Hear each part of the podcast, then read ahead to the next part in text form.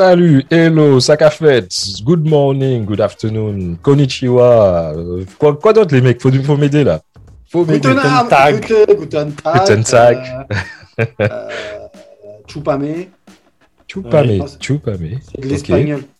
Ok, ok, Voilà. ok. En tout cas, quel que soit l'endroit où vous êtes, bienvenue sur Actu Random, le seul podcast où les chroniqueurs ne se la racontent pas. Enfin, enfin, se la racontent pas. Je sais pas, il y a un truc là, on peut dire ou pas? On peut dire ou pas? Ouais, il y a un truc qui est cool là. On a du on le- On a du dossier. commence à avoir des, des retours intéressants sur le, sur le côté un peu courrier des lecteurs. Yep. Euh, on a eu déjà des, des, des likes d'une ou deux euh, grandes maisons de Rome. Et puis euh, voilà, on a eu des petits messages et tout aussi de, de, de maisons de euh, bien cotées. Ouais, Euh, voilà, c'est donc c'est sympa. Donc c'est qu'on se fait remarquer. C'est ça. Euh, donc Ouais. ça, ouais, je suis, c'est, c'est, on va dire que c'est un haut fait un petit On- peu. Voilà. Parce qu'on va Et, pas, euh, euh, on va pas dire le nom. de euh, force. Ouais, c'est clair.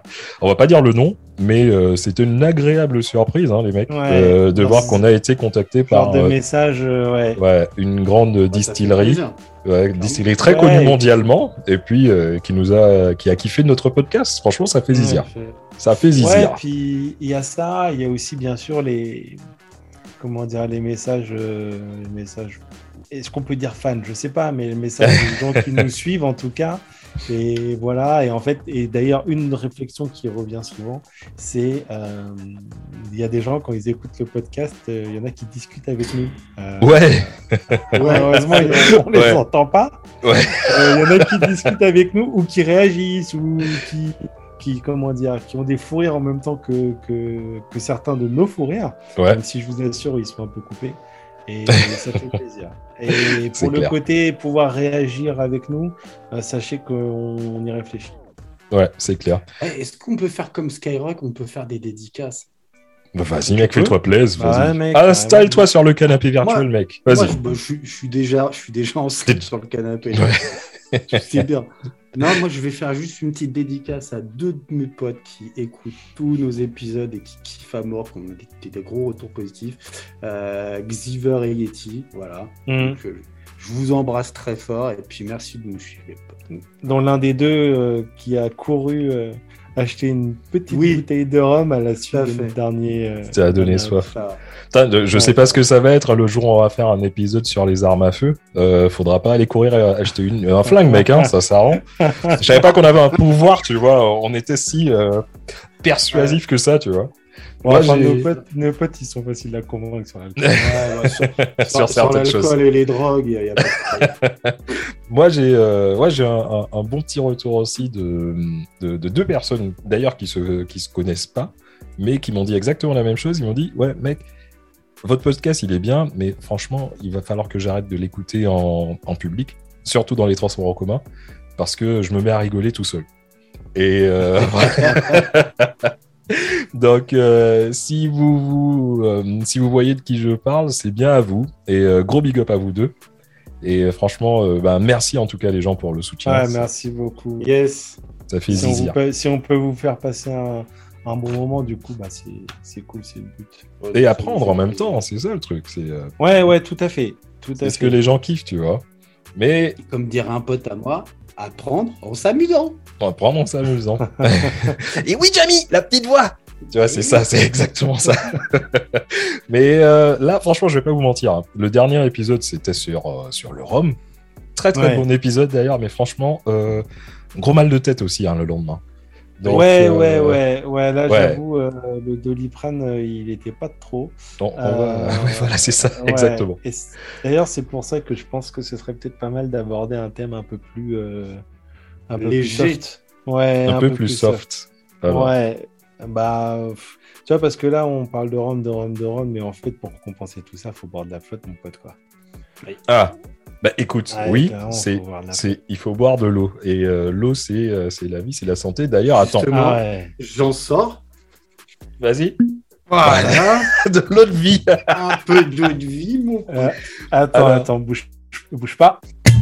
Ah, Ah ouais, toi, toi, t'as quoi? T'as aussi de l'eau de vie? Le mec, non, mais il a ouvert une bouteille de kérosène. Ah, il faut pas rigoler, kérosène, euh, moi j'en ai besoin. En Angleterre, là, t'as vu, c'est la merde. Oh, j'avoue. Laisse tomber. Donc, toi, vous, donc vous êtes tous les deux à l'eau de vie, ben moi aussi. Écoute, parce Non, que je suis- on- en on- fait, je suis à, à l'eau de raisin. à l'eau de raisin, toi. Ben écoute, Ouais. moi je suis euh, pour parler, on va parler de l'eau, et moi je suis à la tonic water parce que je vais me faire un petit gin tonic. Voilà. Ah ouais. Avec de l'eau. La Ah tonic. ouais. Un ginto. un petit ginto parce que dans to il y a eau. Ginto. Ah ouais, Voilà. t'es vraiment en mode light. Mais on parle d'eau, vous savez d'où elle vient toute cette eau?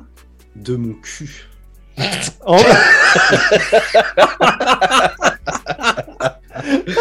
Wouh Ok, Bon, bon, du ça coup- c'est fait. je vais, je- donc je vais arrêter d'en boire. Euh, Allez, fin du game. je pense qu'on est d'accord. Ah. Non, en fait, alors déjà, ce qu'il faut savoir, c'est que euh, l'intégralité de l'eau qu'on consomme, elle vient de l'eau de pluie, à un moment ou à un autre. En fait, euh, elle se retrouve soit dans, dans, dans les cours d'eau, donc bah, par la pluie justement, ou alors elle est capturée dans les glaciers, ou alors en filtration dans les nappes souterraines, tu sais, les fameuses nappes phréatiques. là. Ouais. Bah, tout ça, c'est de Ouais. Et si on prend le cas de la France, tu as deux types d'eau euh, vendue. Donc, tu as l'eau du robinet Ouais. et la fameuse euh, eau en bouteille. Euh, Ouais. Et puis, il y a toujours un débat. Tu sais, il y a deux familles, genre euh, Pepsi, Coca, genre, euh, voilà. Vous, vous êtes quoi? Vous êtes plutôt bouteille ou robinet? Team Rihanna, mec. mais c'était Ah, pas le sujet. mais moi, je suis Rihanna. Ah. Je crois que t'étais Beyoncé, toi. Ah, Ouais, mais c'est lui, c'est le type de- moi, ma gueule. Moi, c'est Ouais. Team, Nolwenn Leroy, comme d'habitude. Ouais, c'est vrai. Euh.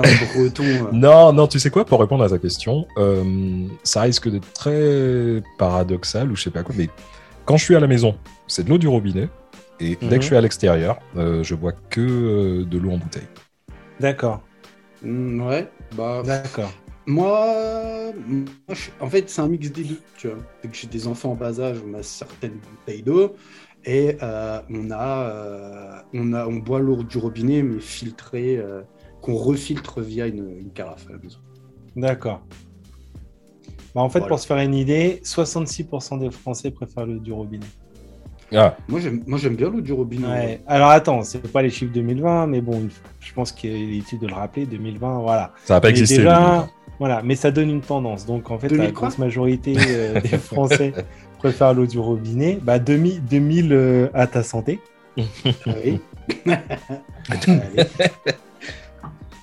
Donc du coup, qu'ils préfèrent l'eau du robinet, on va commencer par l'eau du robinet. On va commencer par un petit historique déjà. Vas-y. Alors, le, le réseau de distribution tu as d'eau, euh, notamment donc, par le robinet, il a commencé à s'installer en 1850. En Ouais. fait, c'est la révolution industrielle euh, qui a produit une sorte de, de- de boom démographique. Et si, pour te faire une idée, en 1920, euh, il y a eu la création euh, et le début de l'étude de la décomposition des matières organiques. Et ça a permis le développement de l'épuration biologique. Donc en fait, à partir de là, on a commencé vraiment à, envisager l'eau potable euh, sur, sur une grande échelle. quoi. Et en 1930, il n'y a que 23% des communes qui ont un réseau de distribution d'eau potable. Ah ouais. Ouais, C'est pas beaucoup. non, c'est Hein pas beaucoup. En fait, là où vraiment ça a explosé, c'est euh, en 1980, où euh, en 80, tu as quasiment tout l'hexagone euh, qui peut profiter de, du service public, euh, parce que c'est important de le préciser, c'est quand même un service public, et en fait, qui peuvent goûter aux joies de, de l'eau du robinet. Hmm. Et euh, bah, pour sortir une petite stat, par Vas-y. personne, aujourd'hui, en France, tu es environ à 140, euh, 140 litres d'eau euh, par jour. Ok. Ah ouais. Ouais, c'est vrai. Ouais, Non, mais c'est 140 litres d'eau par jour. c'est énorme. Mais tu sais, hein, je- ça me fait penser à un truc. Quand, euh, quand j'étais gamin, et je pense que toi, Jules, tu as, dû euh, voir ça aussi, euh, dans les années 80, début années 80, à Martinique, c'est bon, il y avait bien sûr de l'eau, hein, mais euh, Mm, je me mm. souviens que mes, euh, ma- mes grands-mères, euh, elles allaient euh, chercher l'eau, euh, elles, elles prenaient des carafes, si tu veux, elles allaient à la rivière. Ouais, ouais, je Euh, vois. C'était filtré, c'était tout et tout, hein, mais euh, il n'y avait pas tout le temps de l'eau euh, voilà, donc. Bah, moi, je, je me rappelle l'eau, on, on l'avait, mais c'était c'était à- enfin, c'était vraiment rudimentaire. Il n'y avait pas d'eau chaude ni rien. quoi. C'était vraiment un robinet. Puis on faisait tout à partir de là. Quoi. Bah ouais. On, on remplissait des bassines. et tout. Merde, on remplissait des bassines et tout, mais. euh, C'est ta bouteille de, c'est ta bouteille de, de Ouais, pinard je fais qui est tombée. ma bouteille de vin. Ouais. Merde Non, non, mais j'ai un bouchon spécial. ok. Il a rebondi. Elle était déjà vide. Donc alors, ok, mais en fait, est-ce qu'on sait d'où exactement elle vient toute cette eau? Ouais, ouais. Euh, en fait, elle est pompée de... dans les réservoirs naturels. Donc, tu as les sources, les nappes phréatiques dont je parlais tout à l'heure, les lacs, les fleuves, euh, après tout ce qui est barrage de, de rétention, en fait. Et tout dépend de ta municipalité. Parce que, bien sûr, par rapport à ta, ta géolocalisation, tu vas avoir euh, telle ou telle source. Mais d'une manière générale, en fait, si tu veux, tu as 62% d'eau souterraine et 38% d'eau de surface. Dans tous les prélèvements, il y a que il y a moins de 20%, euh, même, on est plus près même de 10, euh, qui est destiné à l'eau potable pour l'alimentation. Donc tout à l'heure, tu vois, je te dis 140 litres d'eau par jour par personne, mais c'est la consommation globale. On ne parle pas que d'eau euh, d'eau à boire. Voilà, c'est ça. Euh, parce que l'eau est utilisée pour énormément de choses qu'on va voir d'ailleurs aujourd'hui et des fois des utilisations surprenantes. Donc il y a que et- 10% en fait qui est, qui est, Ouais. qui est euh, utilisé pour la consommation. euh, Ouais, ouais, c'est ça. Et la grosse majorité, euh, ça va à la production euh, d'énergie, d'électricité, choses comme ça. Quoi. D'accord. Ok. D'ailleurs, quand on parle des, des- des points de captage, il y a un truc qu'il faut absolument préciser, c'est que c'est des zones qui sont vraiment réglementées et, et qui sont hyper protégées. En fait, sur le, le- la source ou le puits ou ce que tu veux, tu as trois zones à délimiter. Donc, tu as la zone de prise d'eau, donc d'un rayon de 10 mètres, dans laquelle s'effectue le captage. Plus large, tu as une zone de prévention, alors c'est un rayon variable, hein, euh, qui équivaut à la distance que parcourt euh, l'eau en 24 euh, que parcourt pardon, un polluant en 24 heures pour avoir justement, tu sais, en, cas, en cas de pollution, avoir le temps de, de Ouais. couper, le, de couper les vannes. Ouais, ouais. Et encore plus large, tu as une zone de surveillance et qui correspond à la, la réalimentation de la nappe. Donc en fait, on a l'impression que c'est vite fait quand tu vois les pubs et tout, euh, genre le mec qui se penche. Mais non, en fait, c'est hyper surveillé et c'est hyper euh, cadré. quoi. Et dans les zones de, prévention, par exemple, tu as tout un tas de trucs qui sont interdits.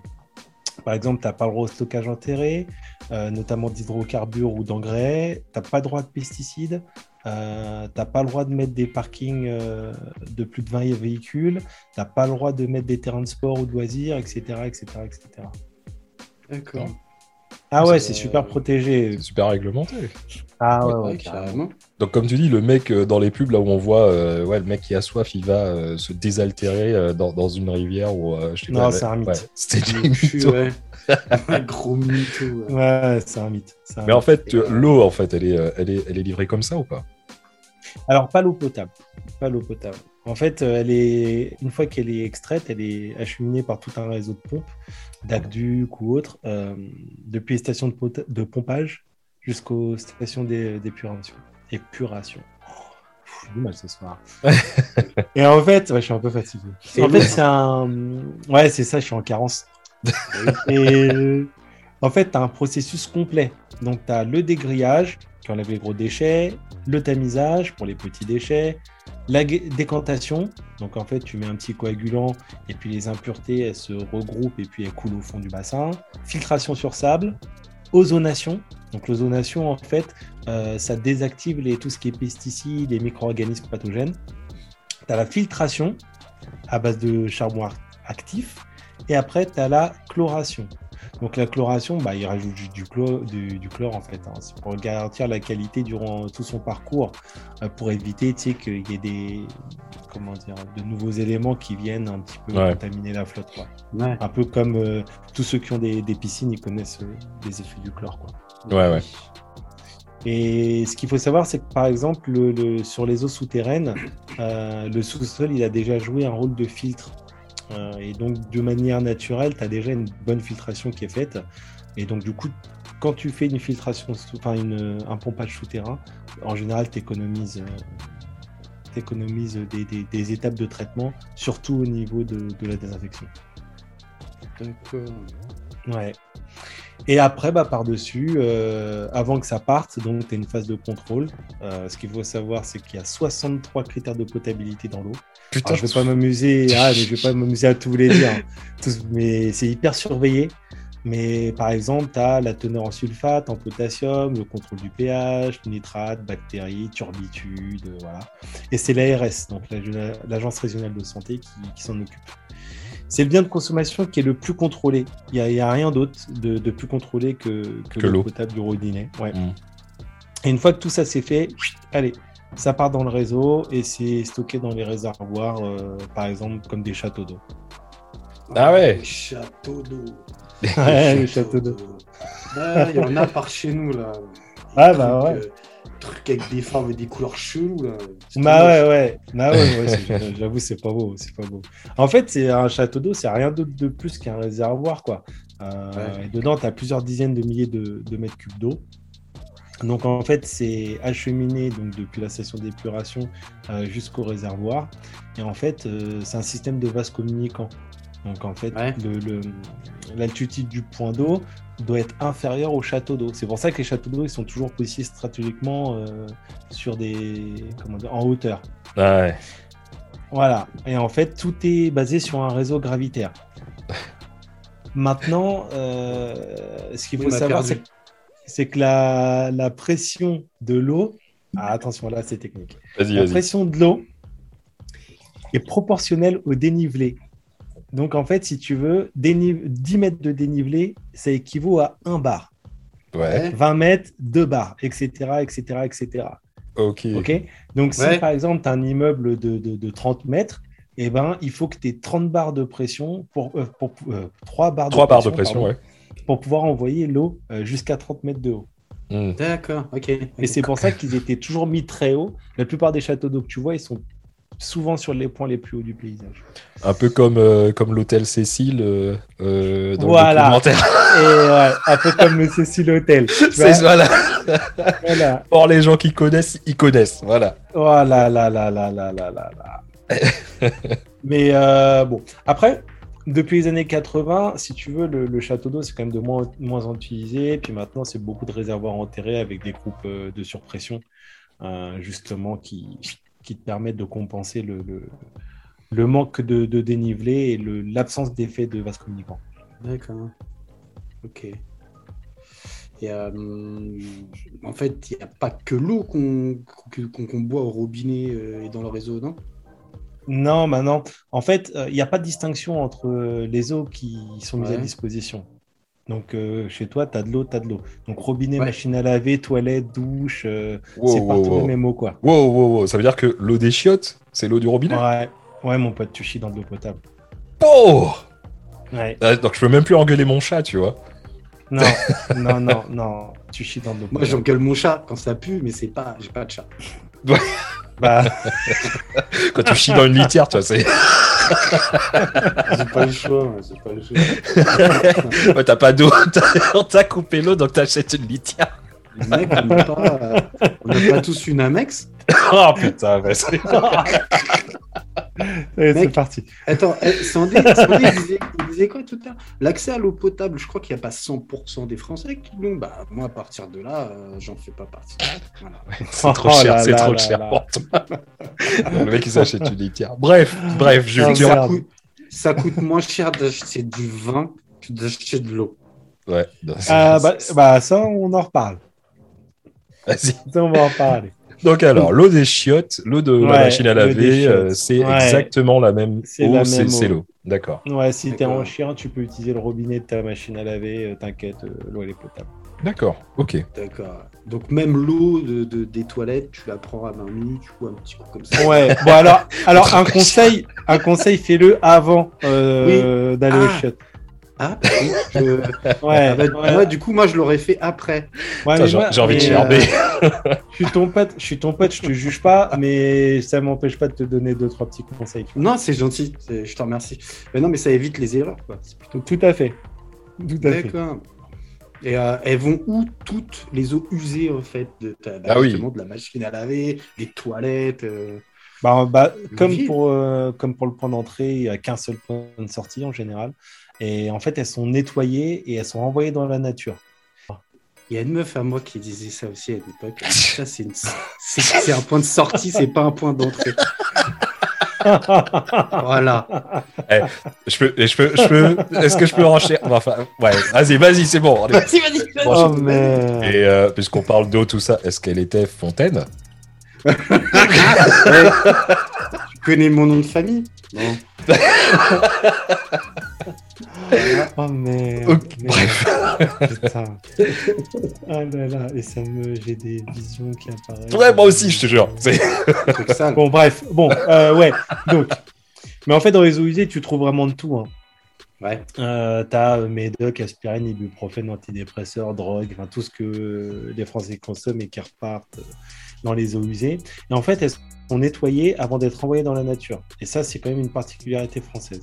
Ah, Et le nettoiement, il est plus court que, que, que la filtration du début. Donc, tu as juste un pré-traitement, traitement primaire pour décantation, euh, ozonation, et puis euh, voilà. Tu as un tertiaire bon, qui n'est pas toujours fait pour virer un certain nombre de, de bactéries. Et en fait, si tu veux, dans pas mal de pays, notamment aux USA, l'eau nettoyée est renvoyée dans le circuit des eaux pour la, pour la consommation, en fait. Ouais. Euh, ouais. Et au niveau mondial, 80% des eaux usées dans le monde, elles sont rejetées dans la nature sans même que le moindre traitement soit effectué dessus. Ça, c'est Ouais. bâtard, ça. Ouais, Ça, ça, ça, c'est super bâtard. Il y a aussi une question de moyens. Ouais, Oui. oui, c'est vrai. C'est c'est vrai. Ouais, Mais pas, ouais. mais pas tous, probablement. Non. Ouais, ouais. Et donc ça c'est ça c'est le cycle des eaux euh, des eaux du robinet quoi en fait des eaux Mais- du réseau urbain. Ouais, mais est-ce que c'est exactement le même délire pour les eaux en bouteille ou pas? En fait les bouteille c'est pareil sur le niveau du, du principe de, de captage et les mêmes opéra les mêmes impératifs de protection et des zones etc. Mais Ouais. la plupart des, des industriels euh, par contre eux quand ils défendent leur point c'est en mode de guérilla urbaine quoi. Hmm. Tu vois, c'est pas un agent municipal euh, qui est posé. euh, Là, c'est vraiment achat de terrain, grillage, vigile, détection nocturne, alarme. Les mecs, ils mettent le, ils mettent le paquet, le paquet Ouais. quoi. Ça rigole pas. Par contre, euh, un truc à savoir, c'est que euh, je, je dis beaucoup un truc à savoir ce soir. Bon, excusez-moi pour le type de langage, mais les eaux, les eaux en bouteille, elles sont pas traitées. Euh, c'est directement de la source à la bouteille. What? Ouais, c'est pas traité. Non, c'est pas traité. C'est pas traité. Ah bon? D'accord. Ouais. Euh, Tu Ouais. sais quoi? J'aurais, j'aurais- J'étais persuadé du contraire, que Ah, c'était l'eau ouais. du robinet qui était moins traitée que l'eau euh, l'eau de, Non, de- c'est pas, c'est pas traité. Ouais, moi j'aurais pu croire aussi ouais, que Non. il y avait un, Bah, un en petit fait- traitement quand même. Bah non, bah tu vas voir, je vais, je vais développer le- ce point-là. En fait, déjà, il faut distinguer les, les eaux plates des eaux gazeuses. Euh, sur les eaux plates, tu as les eaux de source et les eaux minérales. Donc pour que tu aies euh, l'appellation eau de source, tu dois la puiser qu'à un seul endroit et sa composition ne doit jamais changer. Sinon, tu perds ton statut. Si tu es en eau minérale, tu peux la puiser à plusieurs endroits, à plusieurs sources, et tu as le droit à hum, une légère fluctuation euh, dans sa composition. Mais, mais par contre, c'est lieu de captation directement à la bouteille. Sinon, tu perds ton appellation eau de source ou eau minérale. D'accord. Ok. Ok, ok. Euh, ok, mais du coup, euh, l'eau gazeuse, je capte pas trop. Alors, euh, c'est comme, euh, c'est comme genre le soda, ils mettent le but dedans. Ouais, je me suis toujours demandé en fait, c'est ça. Est-ce qu'ils est-ce qu'ils rajoutent du Et- gaz dedans en fait? Non, il n'y a pas de soda stream géant. mais franchement, moi, moi aussi j'y ai cru. Moi aussi j'y ai Ah cru. ouais. Je me suis dit, wow, il y a un business Ouais. à faire. Non, Ouais. en fait, l'eau l'eau gazeuse, elle est naturellement gazeuse. Euh, donc, en fait, elle est captée dans des régions avec un sol magmatique fracturé. Et du coup, par rapport à la chambre magmatique, tu as du CO2 qui s'échappe et à la rencontre de l'eau, il s'y dissout. Et du fait, de par sa composition, euh, comme elle est plus riche en, en min- elle est plus riche en minéraux parce que euh, du fait qu'elle ait cette euh, haute teneur en CO2, elle attaque plus facilement la roche lors de sa circulation euh, souterraine. Ouais, mais euh, dans euh, les, les- les bulles à un moment, euh, elles se barrent ou pas? On est d'accord Dans le coca, tu veux dire? Bah ouais, bah, Dans le coca. Non, dans les fait, dans, si dans tu l'eau veux, gazeuse.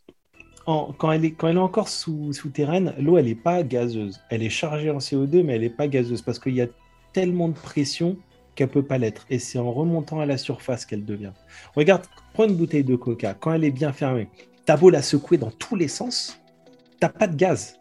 Mm. Tu vois, t'as Ouais, pas de sort. gaz. Tu vois, ouais. tu vois des, tu vois des petites bulles, mais comme n'importe quel liquide. Mais t'as pas de gaz, t'as pas de mousse, t'as pas le coca, il reste relativement tranquille. Et c'est seulement quand tu ouvres et donc que tu changes la pression que du coup, tu vois, ça, ça Ouais, mousse à mort. Bah, c'est le même principe avec l'eau gazeuse.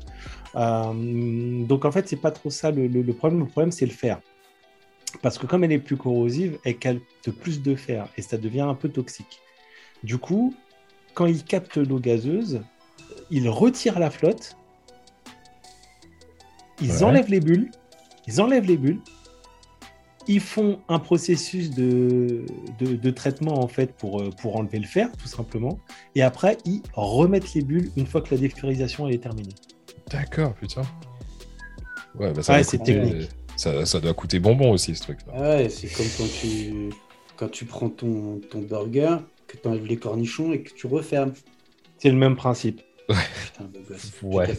Le- Moi je laisse les cornichons, c'est les tomates que j'enlève. Ah, tu vois, tu vois, chacun son style. Ouais, ils savent pas euh, avoir des bonnes tomates. Non, elles sont dégueulasses. Mais si tu parles de prix, bah déjà on va commencer par le, le poids lourd. Le poids lourd c'est Evian. Euh, alors pour qu'on puisse un peu tous comprendre, à chaque fois j'ai essayé de faire des prix au litre. Alors il y en a qui me disent Eh, mais il y a des trucs à litre ça arrive 75. Bon, ferme ta gueule. Euh, moi j'ai fait un truc au litre. Voilà, non mais il y a toujours des gens pour venir te. Bah moi j'ai fait un prix au litre. Mais voilà, donc j'ai tout ramené au litre pour que voilà. Donc en fait, si tu veux, Evian c'est le leader, t'es à euh, 36 centimes du litre. Donc 3,24€ le pack. Ouais, en termes de, en termes de, de prix et en termes de volume vendu, Evian, voilà, Evian, il, il défonce tout. Euh, Ouais, même ici, hein. Même ici, ils se Ouais, vendent super bien, les viands. Ouais, ouais. Evian. Evian. Sur les marques distributeurs, tu es à peu près à 16 centimes le litre, donc à peu près 1,5€ le pack, et 1,50€, je précise. Et en fait, si tu prends la marque préférée des Français, donc la marque qui casse complètement le marché, c'est la cristalline. Euh, et ouais, C'est pas la Perrier. ah non, c'est la cristalline. Et tu es à 11, t'es à 11 centimes le litre, donc tu as à peu près 1 euro le pack. Et pour, pour faire un comparatif, l'eau du robinet, tu es à environ 0,0034 centimes le litre. Ah, c'est- ça, c'est que, que du business marketing en fait. Donc, euh, déjà, tu vois, ils sortent des arguments sur le goût, euh, la quantité de calcaire, la qualité. Voilà, c'est une vraie guerre entre les eaux bouteilles et les eaux du robinet. Même des fois, tu sais, ça va jusqu'au tribunal, calomnie, machin, campagne de pub, mensonge Ouais. Enfin, ça va loin, quoi. Tu vois, Evian, eux, et, euh, ils veulent que ce soit une marque haut de gamme. Euh, et d'ailleurs, pour laquelle il faut savoir que Danone reverse environ 8 millions d'euros par an de droits euh, à la commune pour pouvoir exploiter la, source. À la commune, bah, éponyme, quoi, la commune d'Evian. Et Après, euh, t'en as d'autres, ça va être, ils vont mettre en avant les vertus thérapeut- thérapeutiques. Par exemple, le transit pour les parts, le poids pour Contrex, les minéraux pour Vitel, voilà. Et en fait, le problème, le, bémol du minéral, c'est l'apport. Que le fameux bicarbonate de sodium, euh, tu as des fois, tu des bouteilles où c'est cool, c'est à 65 mg par litre, et tu en as d'autres à 4000 mg par litre. Donc en gros, si tu bois 3, 3 litres en te disant c'est cool, j'ai bien bu aujourd'hui et tout, je vais être en forme, bah, en fait, tu t'es enquillé en sodium l'équivalent de 3 saucissons plus une choucroute. Donc du coup, quand tu as de l'hypertension, bah, tu te dis je vais boire et puis boum, tu te fais un petit œdème pulmonaire. Bah oui, quoi. parce que tu vas jamais te dire, euh, ouais, je vais regarder la composition de, de, de l'eau. Ouais, mais en fait, il y a, il y a peu de gens qui, qui regardent la composition, surtout sur l'eau. Bah oui, exactement. Bah non, c'est un produit où tu pars serein, en fait. Et euh, il y a aussi un, business de, carafes filtrantes. Tu, vois ça tout le temps dans toutes les pubs et tout. euh. Bah, en fait, les carafes filtrantes, c'est un vrai sujet. Parce que la- l'Agence nationale de sécurité sanitaire, elle estime que l'efficacité, elle est vraiment plus que, discutable. Alors, c'est sûr que ça permet de jouer un peu sur l'odeur, le goût, qui bien souvent est le principal défaut de du robinet, notamment à cause du chlore. Hum, mais ça peut aussi, enfin, ils disent pouvoir retirer certains contaminants.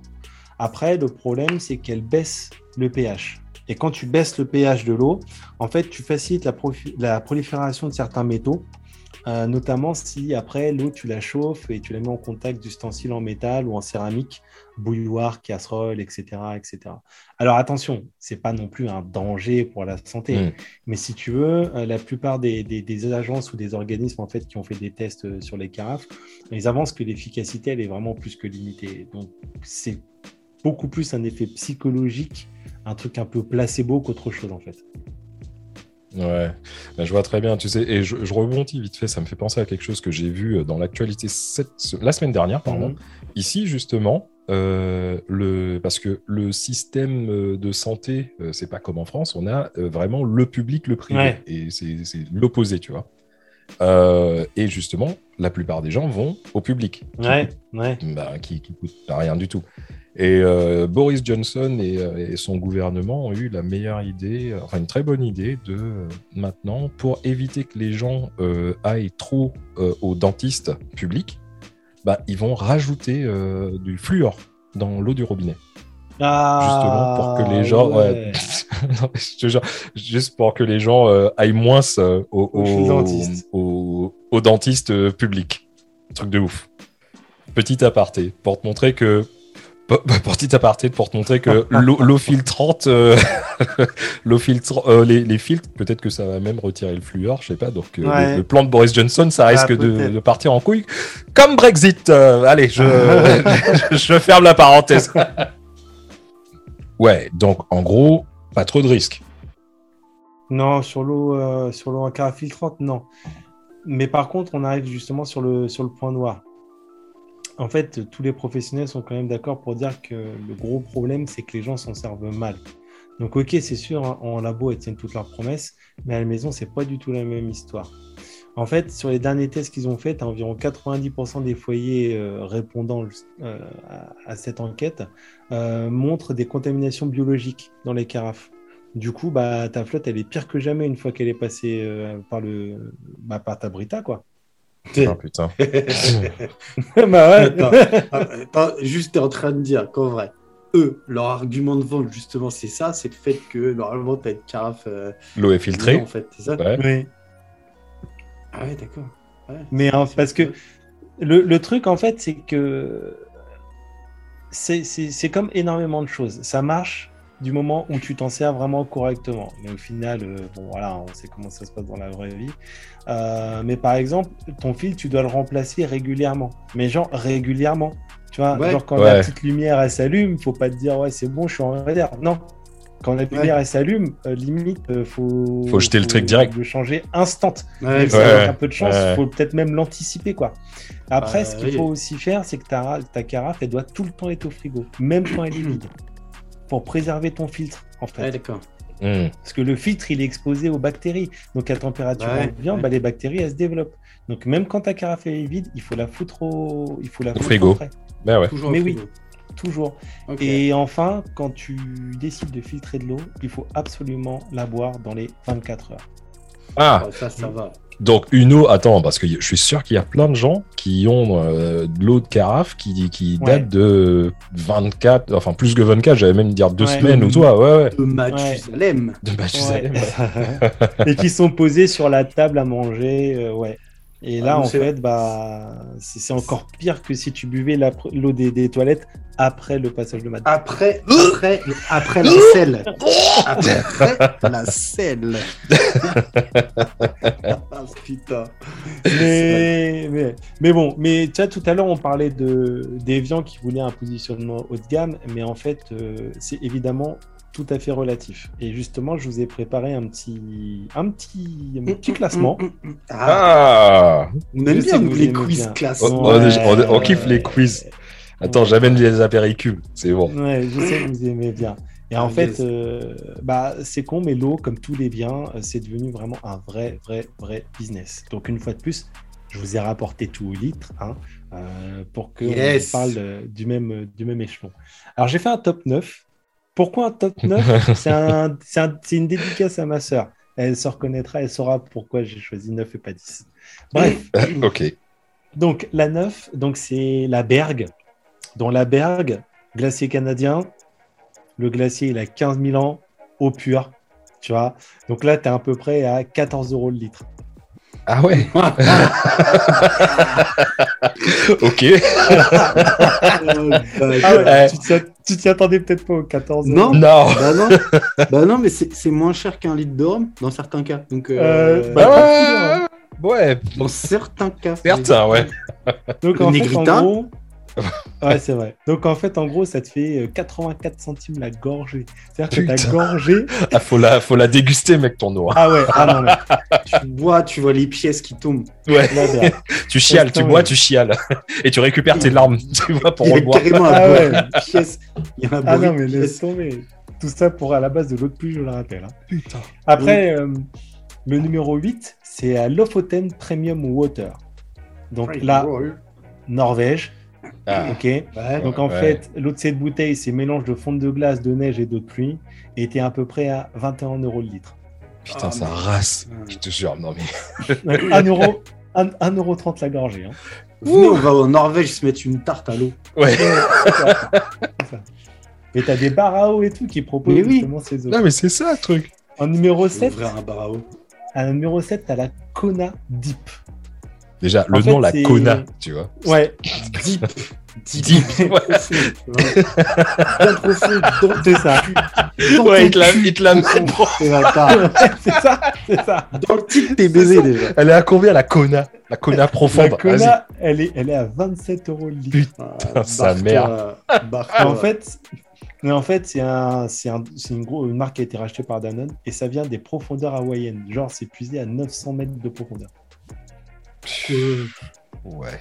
Ok. La numéro 6, la, la Svalbardie. Ah, c'est russe, ça, non? Non, Non. Svalbardie. Ukrainien, je dirais. non, pôle Nord. Ah, presque. ok. Circuité sur des, des icebergs de plus de, 4, de plus de 4000 ans. T'as que 13 000 bouteilles qui sont, qui sont produites chaque année. Et là, bon, là, on passe un petit cap. Là, t'es à 80 euros le litre. Attends, attends, attends, attends, mais regarde. Eh, mec, si on fait, mais si on fait un truc en, co en corrélation avec tout ce qu'on a fait avant, des icebergs de 4000 ans. Ouais. Est-ce que tu imagines les bactéries d'il y a 4000 Ouais. ans? Ouais. Tu te tapes une chiasse, tu te tapes une chiasse, tu peux pas, tu survis pas. Chiasse du millénaire, mec. C'est ça le délire. 80, 80 euros la bouteille et t'as Ouais, le risque de, de mourir. Non. Ouais, mais tu meurs avec un sourire, mec. T'arrives à, Ouais. t'arrives à t'acheter une 5 euros bouteille. la- Ah, cinq euros la J'encule permafrost. À chaque fois que tu permafrost. À chaque fois que tu bois une gorgée, il y a un mec qui bouffe à crack. C'est ça, exactement. C'est ça le délire. Numéro Putain. 5, Vas-y. la Bling H2O. Ah, déjà bling. Bling, voilà. bling, bling. Alors, ça- Ouais. ça, c'est américain, je suis sûr. C'est américain. Ouais, tout à fait. Ça vient du Tennessee. T'es à, what? t'es à 100 bandes de, de Nashville. Et en fait, c'est les Great, euh. Great Monkey Mountains. Et c'est censé être, elle a été élue l'eau la plus pure du monde. Ouais, mais style. Alors. Elle, est- elle est à combien Là, bah en fait, t'es à peu près aussi à 80 euros le litre. Mais le truc, c'est qu'en fait, la bouteille, elle est embellie par des cristaux Swarovski. La basse. La basse. Voilà. Ok. Donc, Ok. Après, là, on rentre dans le top 4. Alors là, là, là, on- là ça brille. Là, le top 4, là, euh, ça Ouais. commence vraiment à partir en couille. Allez, mets-toi bien sur le, ca- sur le canapé virtuel, là, Ah parce ouais. que. Ouais, vas-y. Là, t'as la Filico Jewelry Water. Ah, fil- elle file la syphilis, c'est là, non Filico Joel. Ça doit être encore ricain. Non, Ah. Monroko à Kobe, au Japon. En fait, ça vient surtout de. Le prix, c'est surtout la bouteille, ce qu'elle est customisable. Et donc, elle est faite en verre dépoli. Et c'est, elle est sublimée par l'incrustation d'or et de cristaux Swarovski. Et tu Oh, peux aussi mettre une couronne, Ah. etc. Attends. etc. Donc, t'achètes la taille, en fait. C'est c'est la taille qui coûte. C'est ça. Bah ouais. l'eau, elle- vient d'où Bah, l'eau, elle vient du Mont Roko. Du mont Fuji. à- Au Japon. Non, le Mont Roko. Le Monroco, d'accord. Morocco. Ouais, le Mont euh, Roko. Donc, pareil, tu la vois en forme de vois- pénis. Ouais, tu la vois arriver là. Tu la vois arriver Non, mais t'as pas, t'as pas entendu ce qu'il a dit Oui, bah, c'est ce que je te dis. Tu la vois arriver, la bouteille, tu vois Tu la Bah vois oui, arriver. tu la varais dans ton cul. Ouais. Le vol, il, il jaillit en plus le volcan des Oui. fois. Donc en fait, t'es entre 200 Faut et bien la sticker, la 380 bouteille. euros le litre. Je le- tu la stick à fond. Elle stick la bouteille. Paf Eh mon pote. Putain Le Morocco, mec, vas-y. Donc, ouais, deux- entre 200 et 380 euros le litre selon le- la customisation de la bouteille. Donc, t'es à Oh. 15 balles la gorgée. Quoi. Ouais, c'est c'est ouf. Numéro 3, la Kona. Alors, tu vas me dire, mais la Kona, il y avait la dip. Non, parce qu'il y a plus de dip que la dip. Ah, il y a la deep. il y a- la DP, la, la double. Non, non, non, il y a la Nigari. Oh waouh, j'ai pas envie de. Non. Alors, la Ok, Nigari, ça vient d'Hawaï. Elle est, elle est produite, elle est commercialisée qu'au Japon. Et en fait, c'est une eau de mer qui a été dessalée. Elle permet de lutter contre le stress. Elle améliore la qualité de la peau. Et là, Oh t'es à là là. 470 euros le litre. Putain, Ah, mec, putain. mec, mais le fait, juste, juste que, juste ce que t'as dit là, j'avais l'impression que j'étais chez un veille apothicaire chinois là qui me disait prends du gingembre, ça va te foutre le barreau là. là. Ah, les Euh, propriétés là- de merde. Là, bois de l'eau. Bois de l'eau, ça va te. Voilà. Bois de l'eau, tu vas voir, ça va te. Tu vas un gourdin. La Ça, ça- ça coûte combien Euh, 400, 470 euros le litre. Donc ta gorgée, elle est à 28 balles. Putain. Numéro 2, le Super Nariwa. Encore japonais, Nariwa. Ah, japonais. Ouais, les japonais, ils ont des problèmes de toute façon. En fait, c'est une eau qui provient d'une éruption volcanique qui a eu lieu des millions d'années. Et là, t'es à 9000 euros le litre. Non, mais Mais non. mec, Mais non, mais non, mais mec. T'es à histoire de- 540 euros la gorgée. Putain Quoi Et t'as vu comment les mecs ils nous ont fait chier avec le podcast qu'on a fait sur le, sur le rhum là où oh moi je vais jamais acheter une bouteille à 6000 euros. Attends, là on parle d'une. On parle de flotte. tu sais. On parle de flotte. T'as fini ta séance de sport, tu l'as Ouais. tu- Tiens, je Tu vais as un faire une nigari. J'envoie une nigari. mec. Ah merde, c'était la Même- Nigari de maman. Même Tu Jay-Z, même Jay-Z te regarde, il te dit putain. Ah ouais. Ah ouais. 9000 euros, ouais. Le mec, Et il va se- ensuite- ils vont se balader bientôt avec des bouteilles de flotte. dans C'est ça. clips. Ouais. Et en, et en- Nigga, tout en haut, tout en haut, tout en haut, t'as euh, l'eau de Cristallo Tributo des Modig- Modigliani. Ouais, tes Euh, souhaits. Ouais, en fait, c'est c'est un Oui. mélange d'eau en fait qui vient de plusieurs sources, des îles Fidji, de France et d'Islande. Et en fait, Oh c'est là surtout que tu as une bouteille, euh, t'as une bouteille en or de 24 carats. Et en fait, ils sont même pas capables vraiment de donner son prix. Euh, mais en fait, sur la dernière vente qu'il y a eu, c'était une vente aux enchères, elle a été vendue à 53 000 euros. Euh, donc en fait, Mais ça fait la gorgée. La gorgée, elle est à 4200 euros, mon pote. Non, la base. Et le mec, et Voilà. le mec, il a fait des crêpes avec. Donc bien sûr, le top que je vous donne, c'est un top euh, des prix. hein. Donc il y a pas de, c'est pas le goût, les, elles sont pas notées ni rien. Ouais. C'est vraiment. euh, Tu peux, tu voilà, peux continuer à carburer à la cristalline, mec. Sincèrement, c'est bon quoi. Ouais, ouais, il y a pas de, il y a pas de notes, Y a pas de Y a pas de notes. de- En parlant de notes, tiens, hein, en parlant de notes. Ah, toi, Asseyez-vous. tu connais un note, t'as dû en avoir des belles, toi, des Ah, le, notes. mec- le mec, Il il devait être- ça devait être un canc quand il était gamin, je Ouais. te jure. Moi, je vous donnerai pas ma moyenne parce que je suis en dessous de la moyenne nationale. Mais comme vous moi, je suis un camp, Ah. tout ça. Bah, tu sais quoi? Bah, tu sais quoi? Asseyez-vous, les gars, parce que c'est moi qui vais faire quoi maintenant, d'accord? Vas-y, Ok vas-y. Asseyez-vous, je vais faire l'appel déjà.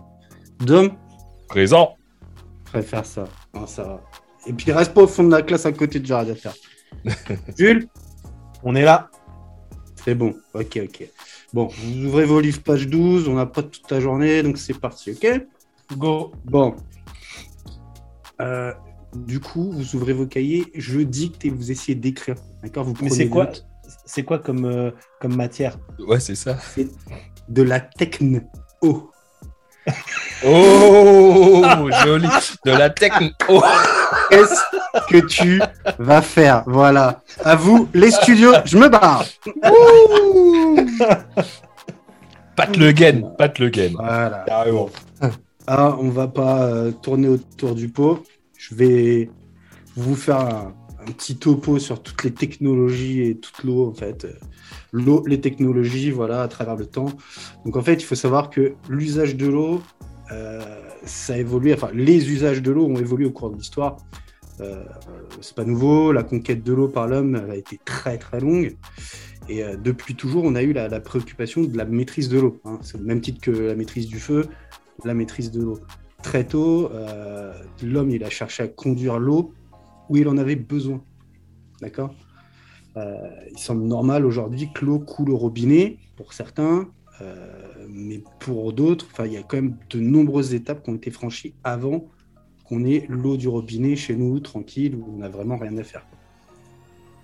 Alors, l'homme a aussi été conduit à réaliser des aménagements hydrauliques suite à ces démarches pour produire de l'énergie, mais aussi pour faciliter, par exemple, la navigation euh, sur les voies d'eau. Ouais.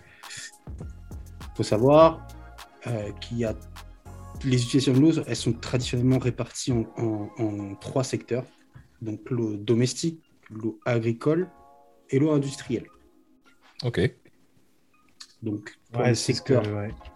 Donc pour le secteur domestique, Ouais. euh, ça comprend euh, donc les, les utilisations domestiques dont parlait euh, Jules tout à l'heure, les, donc les utilisations domestiques et municipales, l'utilisation commerciale et, et gouvernementale de l'eau en fait. Il faut savoir que le secteur domestique, donc tout ce qui est eau du robinet et autres, hein, ça représente 10% du secteur, du secteur de l'eau. D'accord? Ouais. le secteur industriel, qui comprend généralement l'eau utilisée pour le refroidissement, par exemple, des centrales électriques, euh, les productions industrielles. euh, euh, ça comprend aussi la production d'électricité, donc barrages et autres. Ça représente 20%. 20% du secteur de l'eau. D'accord. Et le secteur agricole, donc qui comprend l'eau pour tout ce qui est irrigation des sols, élevage et autres, ça représente 70% en fait euh, du, du marché de l'eau euh, mondial.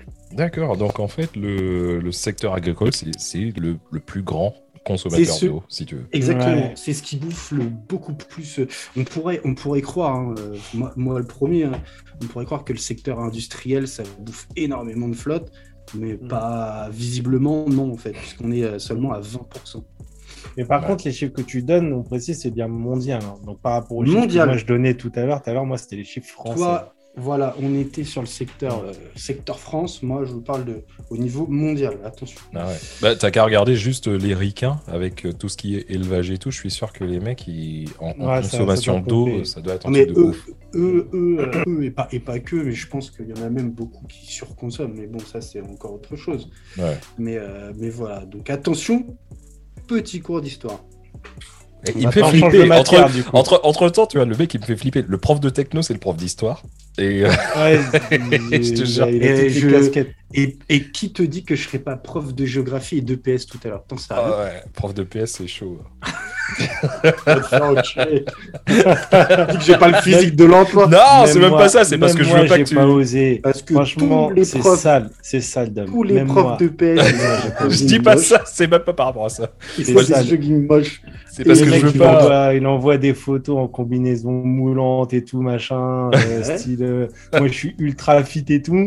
euh, et puis, il se Ah, même moi, j'aurais pas osé. Non, non, non, non, non. Moi, je dis ça. C'est juste parce que je veux pas que le prof de PS il vienne euh, euh, Ouais. à la douche avec Ah. nous, tu vois. C'est ça. L'argent, l'argent te change, mon ami. Ouais, mais tu sais quoi? Ouais, C'est ça. Je pense que la mec, ça l'a changé. Mais bon. Ouais, allez, Voilà. here we go. Hey, tous les, toutes les, tous les épisodes, les mecs ils vont parler de mon Amex. Je te jure. On Bref. va même donner, on va même donner ton numéro d'arrêt. Mon compte, mon numéro compte. Faites-vous plaisir, faites-vous plaisir. Bon, allez, les gars. Allez, Plus cours d'histoire. Cours d'histoire. Histoire. On va parler Vas-y. antiquité. Donc, il faut savoir que la, la sédentarité progressive, donc, qui est apparue au néolithique, pour ceux qui ne seraient pas des aficionados et puis euh, pour ceux qui ne sont pas profs d'histoire, euh, on, parle de néolithique, c'est l'âge de pierre polie, en fait, qui est euh, une période entre moins 9000 et moins 3000 avant Jésus-Christ. Euh, donc, moins 9000, moins 3000, parce que en fonction des régions du monde, euh, l'âge de pierre polie n'est pas apparu euh, en même temps. D'accord? Hmm. C'est pour ça Ouais, que ce- ouais. on est sur six siècles. euh, Donc, à- de, sur 6000 ans. Euh, donc, euh, 6000 ans. Euh, Ouais, donc, d'accord. donc, je disais, euh, on a associé. Il n'arrive pas à être sérieux. Non, mais j'ai dit 6 siècles, et avant, je me suis dit, putain, mais je pourrais pas du coup être prof de maths. non, non, non. Parce qu'entre moins 9000 et moins 3000, il y a une petite. Ah, si, si. Ah, il y a 6000, 6000, 6 siècles. Non, les comptes sont pas bons, Kevin. Ah, clairement. Ouais, 6000 ans, 6 siècles. Ok, mec, vas-y. Ok. C'est pour ça que je me suis, Eh, c'est eh, pour ça que je vas-y. me suis rattrapé. Eh. Vas-y, vas-y, mets- fait ce qu'on veut. Vas-y, J'ai fait une règle de 3 et je me suis rattrapé. vas-y. Et donc, en fait, on a associé. euh, donc, en fait, la sédentarité progressive est apparue une méthodique et a associé le développement de l'élevage et de l'agriculture. D'accord? Ce qui a amené à la maîtrise des techniques hydrauliques comme l'irrigation, euh, le terrassement. Euh, à l'époque, on a commencé le calcul des pentes. Donc, euh, comme disait tout à l'heure euh, Jules, avec euh, tout ce qui est château d'eau, tu vois, le calcul Mm. des pentes et donc de la pression de, de l'eau. Mm. La gestion des crues, les transports fluviaux et euh, les premières canalisations, Mm. qui, étaient probablement, enfin, qui étaient des canalisations ouvertes, hein, c'était pas vraiment des grosses canalisations. Euh, donc la, constru- la construction de, de- de- de formes d'habitat stable aussi, du coup, dû à la, à la sédentarité, et par extension, donc l'expansion des zones euh, urbaines, va donc rendre nécessaire le développement des tuyauteries, des canalisations bah, et des, des aqueducs en fait. à l'époque. Ouais. Mm, Ouais, mm. ouais. Le principe des aqueducs, hein, euh, c'était apporter, euh, donc, et des canalisations, c'était apporter de l'eau aux utilisateurs et euh, des systèmes pour évacuer les déchets et les eaux usées. Donc, Mhm. Les aqueducs, tout le monde sait ce que c'est. C'est bon, vous en avez déjà vu. Ouais. Ouais, c'est- même ouf parce que ça a été construit à des époques de dingue et Ouais. aujourd'hui, euh, notamment en France, et ils sont encore utilisés. C'est euh, exactement. C'est clair. Dans, dans certains réseaux, c'est- un truc de ouf ce, ce truc-là. Et, bah, C'est fou que certaines inventions comme ça, en fait, sont encore utilisées de nos jours et qu'on n'a pas. Bah ouais, On, on a trouvé des améliorations, mais pas, pas pour toutes, en fait. mais non. Non, c'est ça. Voilà. C'est dingue. Donc, euh, à cette époque, on invente aussi, par exemple, euh, la clepsydre. Ah oui, le perfora. sont, euh, Pelindra, tête de tigre. Mon Putain. indice Mon premier indice Ouais. Eh, mais toi, t'as fait le perfora, mais renois, quoi. Ouais. Premier indice, Mac le perfora martiniquais. Mon premier indice Mais oui mais, mais lui, par contre, il, il- ouais, il fout des torgnoles aux gens quand, euh, quand il court des Eh, la, la réponse. tabasse. Et les tabasse. Ouais, ça, un c'est petit, un punch, on trinque. Donc en fait, pour ceux qui ne sauraient pas ce qu'est une clepsydre, hein, euh, c'est l'horloge hydraulique, concrètement. C'est les premières C'est ça. horloges, en fait. C'était C'est un ça. vase qui était un peu... euh, euh, un, un vase un peu euh, épandu comme ça. Et en fait, ils se sont aperçus que, en fonction de la pente... Ce que j'aime, c'est que tu dis, c'est le vase, il est épandu comme ça, mais tu sais, on a des auditeurs. Les mecs, ils Oui, voient pas oui, la- ce que tu Désolé, moi je vous fais, je vous fais des signes, tu vois. Ouais, non, mais- on voit ce que c'est. Ouais, on voit ce que c'est.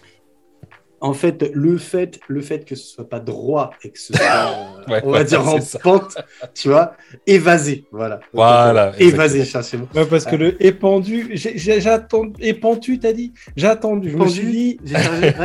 Et en fait, il vient, de cherché- sortir le, il vient de sortir le 6 siècles. J'ai dit, je vais pas Mais lui remettre un pour ça taquet que- parce que c'est pour ça que tu peux voir que j'avais des lacunes en maths et en Et en, français. gé- et en géographie. et, en, gé- et en géométrie aussi, t'as vu.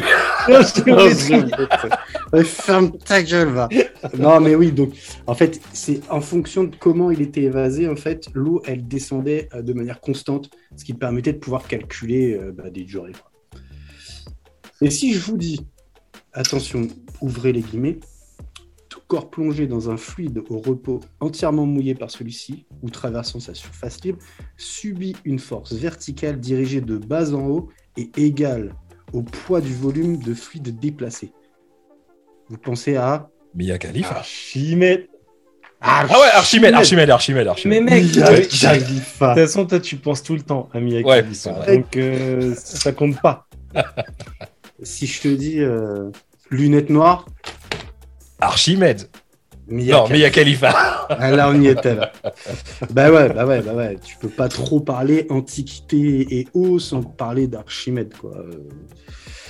Donc, euh, en fait, Archimède de Syracuse, hein, de son nom, il a inventé énormément de choses. Syracuse.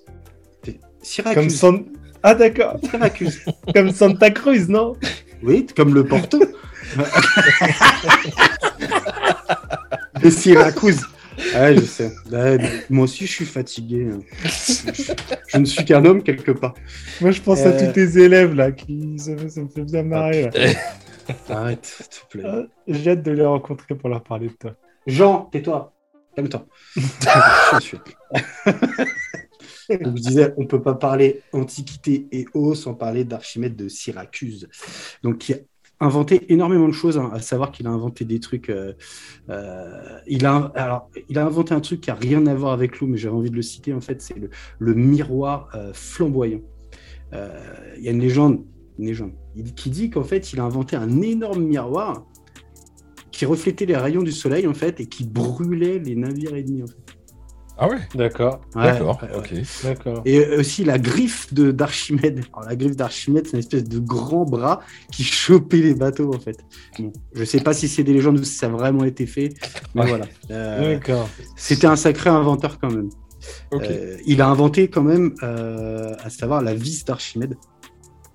Alors la vis d'Archimède, c'est, je sais pas si vous connaissez le principe, mais c'est une grande vis dans un tube. Et en fait, avec une manivelle, en fait, on, on tourne, tu tournes. Et ça permettait à l'époque de faire remonter l'eau qui était dans les cales des, des navires pour éviter que les navires euh, coulent.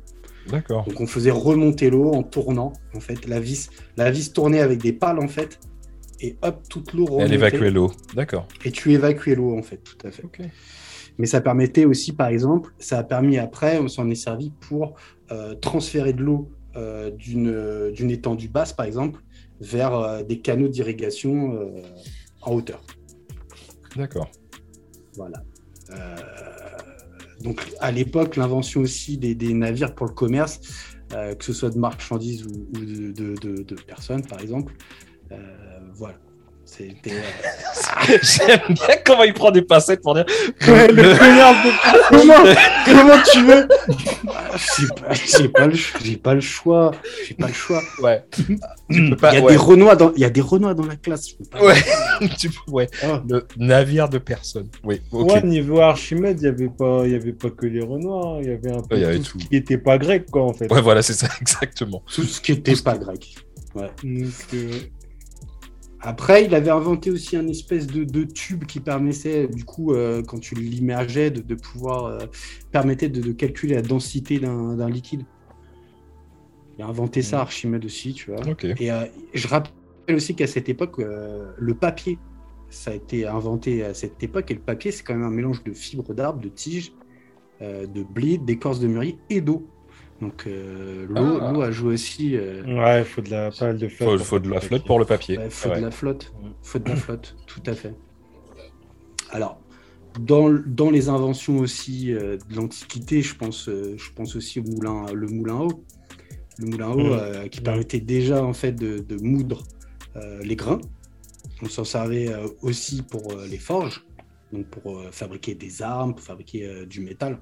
Je parle un peu plus tard. hein. Et euh, on s'en servait donc du coup pour la papeterie, euh, notamment, et euh, dans les scieries aussi. Alors, il faut savoir qu'au Moyen Âge, Laisse-le utilise- tranquille, Bachar. Bachar. J'attendais celle-là. Je l'attendais. Il a rien demandé, celui-ci. Laisse-le tranquille, Bachar. On rend l'argent. Par- Paragraphe 2. Vous allez à la ligne. Donc, l'âge d'or des moulins à eau, elle se situe entre le 18 et 19e siècle. D'accord? Donc, juste avant la révolution industrielle. Euh, pour faire court, un moulin à eau, euh, ça utilise l'énergie hydraulique. Hydraulique. Putain, vous suivez. Non, mais non, mais, ouais, mais oh, c'est Mais moi, je sais deux. si une question, moi, j'écoute. C'est le seul Ah, prof qui, qui, euh, qui accepte les élèves à avoir un, un- un verre de vin et un verre de gin à la main, tu dire, vois. j'allais dire déjà, déjà, déjà que je- j'accepte, je tolère le fait que vous buviez de l'alcool pendant mon cours. Si en plus vous suivez pas, à un moment donné, ça va pas le faire. T'es Avec- du jus. Voilà, la force hydraulique. Tu ne me réponds pas. Baisse les yeux Ses yeux. Crie mon nom. Euh, Non, ça Non, c'est Ça c'est sale Non. Non ah là c'est là c'est Mia. Khalifa. Là c'est Mia Khalifa du coup. Il y a que, il y a que il y a- ta scolarité qui s'est passée comme ça avec euh. même pas, même pas, c'est ça le pire. Bon, et il faut savoir, donc je disais que, que donc le moulin à eau utilise, utilise l'énergie hydraulique. Hydraulique. Donc c'est-à-dire qu'on utilise les courants euh, bah, des cours d'eau principalement hein, pour entraîner une roue. D'accord? Ouais. L'invention du moulin à eau euh, découla intuitivement sur le système de pompe à eau. C'est-à-dire que euh, c'est plus connu en France, la, la plus connue en France, c'est la pompe de la Samaritaine à Paris. Euh, le principe, c'était que la rivière, donc la Seine en l'occurrence, hein, elle faisait tourner naturellement avec le courant une roue qui apportait de la force à une pompe. du coup, pour faire remonter de l'eau dans un réservoir situé juste au-dessus, pour, bah, pour avoir de l'eau euh, sur Paris. Magique, hein Bah ouais, carrément. Carrément. Mais euh, les problèmes d'alimentation en eau, ils se sont posés avec beaucoup plus d'acuité et de, euh, à partir de la révolution industrielle, en fait. D'accord? Pour devenir Ouais. critique vraiment à partir du milieu du XXe siècle. En fait, avec l'explosi- l'explosion pardon, démographique du XXIe siècle, la demande d'eau elle va, elle va considé- considérablement euh, augmenter. Du, du C'est-à-dire 19e que- siècle, tu veux dire? J'ai dit quoi Du 20e Du pardon 21e siècle, ouais. Euh, Oui, j'ai dit du, je voulais dire du 19e, autant pour moi. Révolution industrielle. Euh, T'inquiète. Parce qu'en fait, c'est à ce moment-là, en fait, euh, qu'on entreprend la construction euh, sans précédent de dizaines de milliers de projets euh, d'ingénierie, en fait, des trucs monumentaux qui sont euh, conçus pour contrôler bah, les inondations, euh, protéger l'approvisionnement en eau douce, euh, fournir de l'eau euh, euh, à l'irrigation ou l'indu- l'industrie hydroélectrique, et euh, l'amélioration aussi euh, bah, des réseaux d'égouts, en fait. Ouais. Bah, on en a déjà parlé, mais euh, bon, bien sûr, on va pas, on va pas refaire l'histoire, mais euh, je crois qu'on en a déjà parlé dans un ou deux épisodes. Le, la révolution industrielle, c'était quand même un truc de ouf. hein. Ouais. Elle a pas, elle a pas fait que du bien. Bah, elle n'a pas fait que du bien, hein. on en a parlé euh, dernièrement, mais bon, à l'époque. euh, Tu pouvais rien faire d'autre. c'est- ça le délire. Bah non, Ouais, c'est ça, c'était ça, ouais. En fait, waouh, putain, mais euh, ça c'est trop bien, ça c'est trop bien, viens, on, on produit en masse et puis venez. Ah, les métaux c'est vachement cool, et machin et machin, et puis voilà. Voilà. Donc Euh, même l'eau a été affectée par la révolution industrielle. Bien sûr, Ouais. bien sûr, bien sûr. Euh, oui, oui. Donc euh, il y a près, euh, près d'un cinquième de l'électricité produite dans le monde, donc à l'époque, a été produite par euh, hydroélectricité. Ouais. D'ailleurs, vous savez qu'en France, on a des lacs artificiels. Hmm. Ouais, je sais. ouais, ouais, je sais, ouais. ouais. Voilà. Donc, euh, pour être plus précis, on a 36 lacs en France qui sont des lacs Ouais. euh, artificiels. J'avais Ah, ça, je, je savais pas, je savais pas qu'il y avait autant. Ouais, Non, donc c'est euh, soit ce qu'on appelle des lacs de barrage. En gros, c'est des réservoirs. hein, euh, C'est-à-dire qu'on met un barrage devant et puis on laisse euh, la zone, euh, la zone s'immerger en fait. Ou des lacs euh, qui sont vraiment aménagés artificiellement, qu'on a creusé, qu'on a travaillé, tu vois. Alors, euh, le lac artificiel le plus grand de France, c'est le lac de Serponçon en Haute-Alpes, par exemple. Euh, D'accord. moi, cet été, je suis allé, je suis allé au lac de Sainte-Croix, dans les gorges du Verdon. Et euh, donc, du coup, euh, tu sais, le lac, je me dis super joli, vraiment sympa. Et puis, je vois, je vois des grands poteaux électriques en plein milieu. Il y a une île au milieu, tu sais, avec plein de poteaux électriques. Je me dis, c'est quoi cette merde? Du coup, je, je me dis, bon, c'est peut-être pour approvisionner en électricité dans le coin. Et puis, je check un peu le lac de Sainte-Croix et je me suis aperçu que le lac de Sainte-Croix, en fait, c'est un, un lac artificiel euh, qui a été financé par qui, à ton avis? Bah, Ah, électricité, euh, Ouais, j'ai envie de dire. Ouais. euh, EDF ouais. Ah ouais. EDF, mon pote, voilà. Bah oui, en, en 73, en fait, ils ont, euh, bah, ils ont financé, euh, ils ont financé ce, ce lac artificiel et puis bah, du coup, ils s'en servent, euh, ils s'en servent pour produire les- de l'hydroélectricité. Putain. Non, mais ça te montre le pouvoir des mecs, quoi. Les, les mecs qui créent Ouais, un lac artificiel, t'as vu le Ils délire sont balance. Clairement, clairement. Et tu sais, et tu sais que le lac artificiel le plus grand du monde, euh, c'est le lac Volta qui est situé au Ghana. Alors, il fait 8482 km. Pour te donner euh, une idée, ça représente la moitié de la France. Enfin, la superficie de la France. Juste le lac. Ouais, Donc tu vois, je suis aussi prof de géographie. Très bien. Bon, Ah, allez, merde. revenons à nos poissons, les gars. Oh, joli. Euh, bien sûr, Vas-y. euh, on est dans l'eau, on oui. reste. Euh, je sais pas si tu te rappelles, il y a pas longtemps, on s'est sorti. À un moment donné, vous ferez un épisode sur le caca. Bah ouais. Bah voilà, j'anticipe, on y est. Vous savez quand est-ce qu'a été inventée la chasse d'eau? Je pensais que t'allais dire, vous savez quand a été inventé le caca J'allais dire, euh, Mais, mais c'est depuis, depuis toujours. ouais. Mais la chasse, chasse d'eau, euh, Ah, je me Ouais. suis jamais posé la question. je, je sais pas. Sincèrement, je sais Personne, personne se pose la question. C'est moi, je suis du genre à me poser cette question, mais pas vous. Ouais, mais pour Vous toi, c'est c'est au-delà de la culture G, ce genre de, de questionnement. Et moi, c'est important pour moi, tu sais. mais euh, oui, Ah, euh, j'ai j'ai cherché longtemps à savoir qui était Jacob Delafont, par exemple. Ouais. Eh oui, Jacob Delafont. Toi, tu croyais qu'il chantait du zouk au début, toi. Mais je croyais que c'était un Renoir. tu sais. Non, qui chantait du zouk et qui est, et qui est euh, cousin avec. euh, mouais, mouais. voilà. Ah, mais non, cousin mais avec Patrice pas- Laffont. euh. Mais oui, mais je me suis dit, c'est la même famille. Non. Bon, Jacob Delafont, on sait qu'il fabrique des chiottes. Mais voilà. Euh, et ben, en fait, il faut savoir que la chasse d'eau a été inventée en 1595 euh, par John Harrington, donc le filleul de Élisabeth Ier. Oh, yes, sir. Ouais, Reine d'Angleterre. Je, je sais pas si c'était la mère d'Élisabeth II, du coup, parce qu'elle vivait en moyenne 500 ans, non, les reines, chez vous? Ouais, ouais, vive longtemps, ouais. Quand même. On sait pas. tu sais pas. Ouais, non, enfin, à l'époque, c'était quand même rudimentaire. hein. En gros, il avait installé une chaudière sur le toit de, de la résidence et il y avait un long tube qui était relié en fait euh, aux toilettes. Et il suffisait d'actionner un robinet pour nettoyer euh, les toilettes. Parce qu'en fait, il se plaignait à l'époque de l'odeur bah, des pots de chambre. euh, parce que bon, les gens, ils se levaient en pleine nuit, ils faisaient ça, euh, ils faisaient ça dans un pot, puis ils le laissaient au bout de, au Ouais. bout de la pièce. T'avais les mouches et ce que tu veux, puis c'était vidé une fois de temps en temps. tu vois. Donc, euh, Ouais, c'est ça. mais il a vraiment fallu attendre 1775 pour que Alexander Cummings, je suis aussi prof d'anglais, euh, dépose, dépose un brevet. en fait. je t'emmerde. Vas-y, Euh, vas-y, vas-y.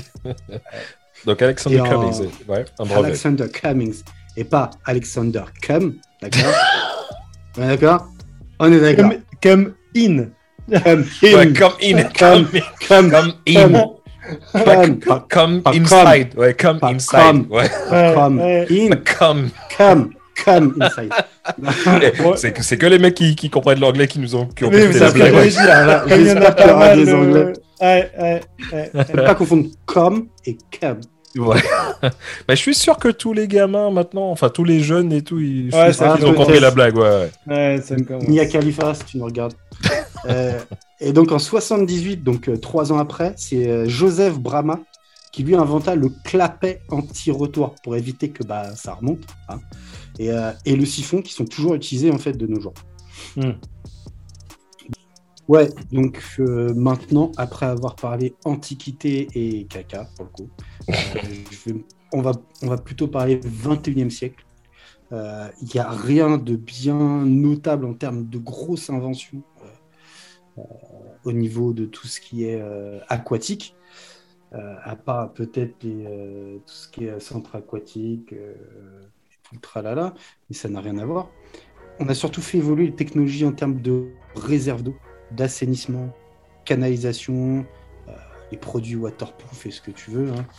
Euh, et euh, je pense, moi, que la désalanisation de l'eau, c'est un enjeu majeur des siècles à venir.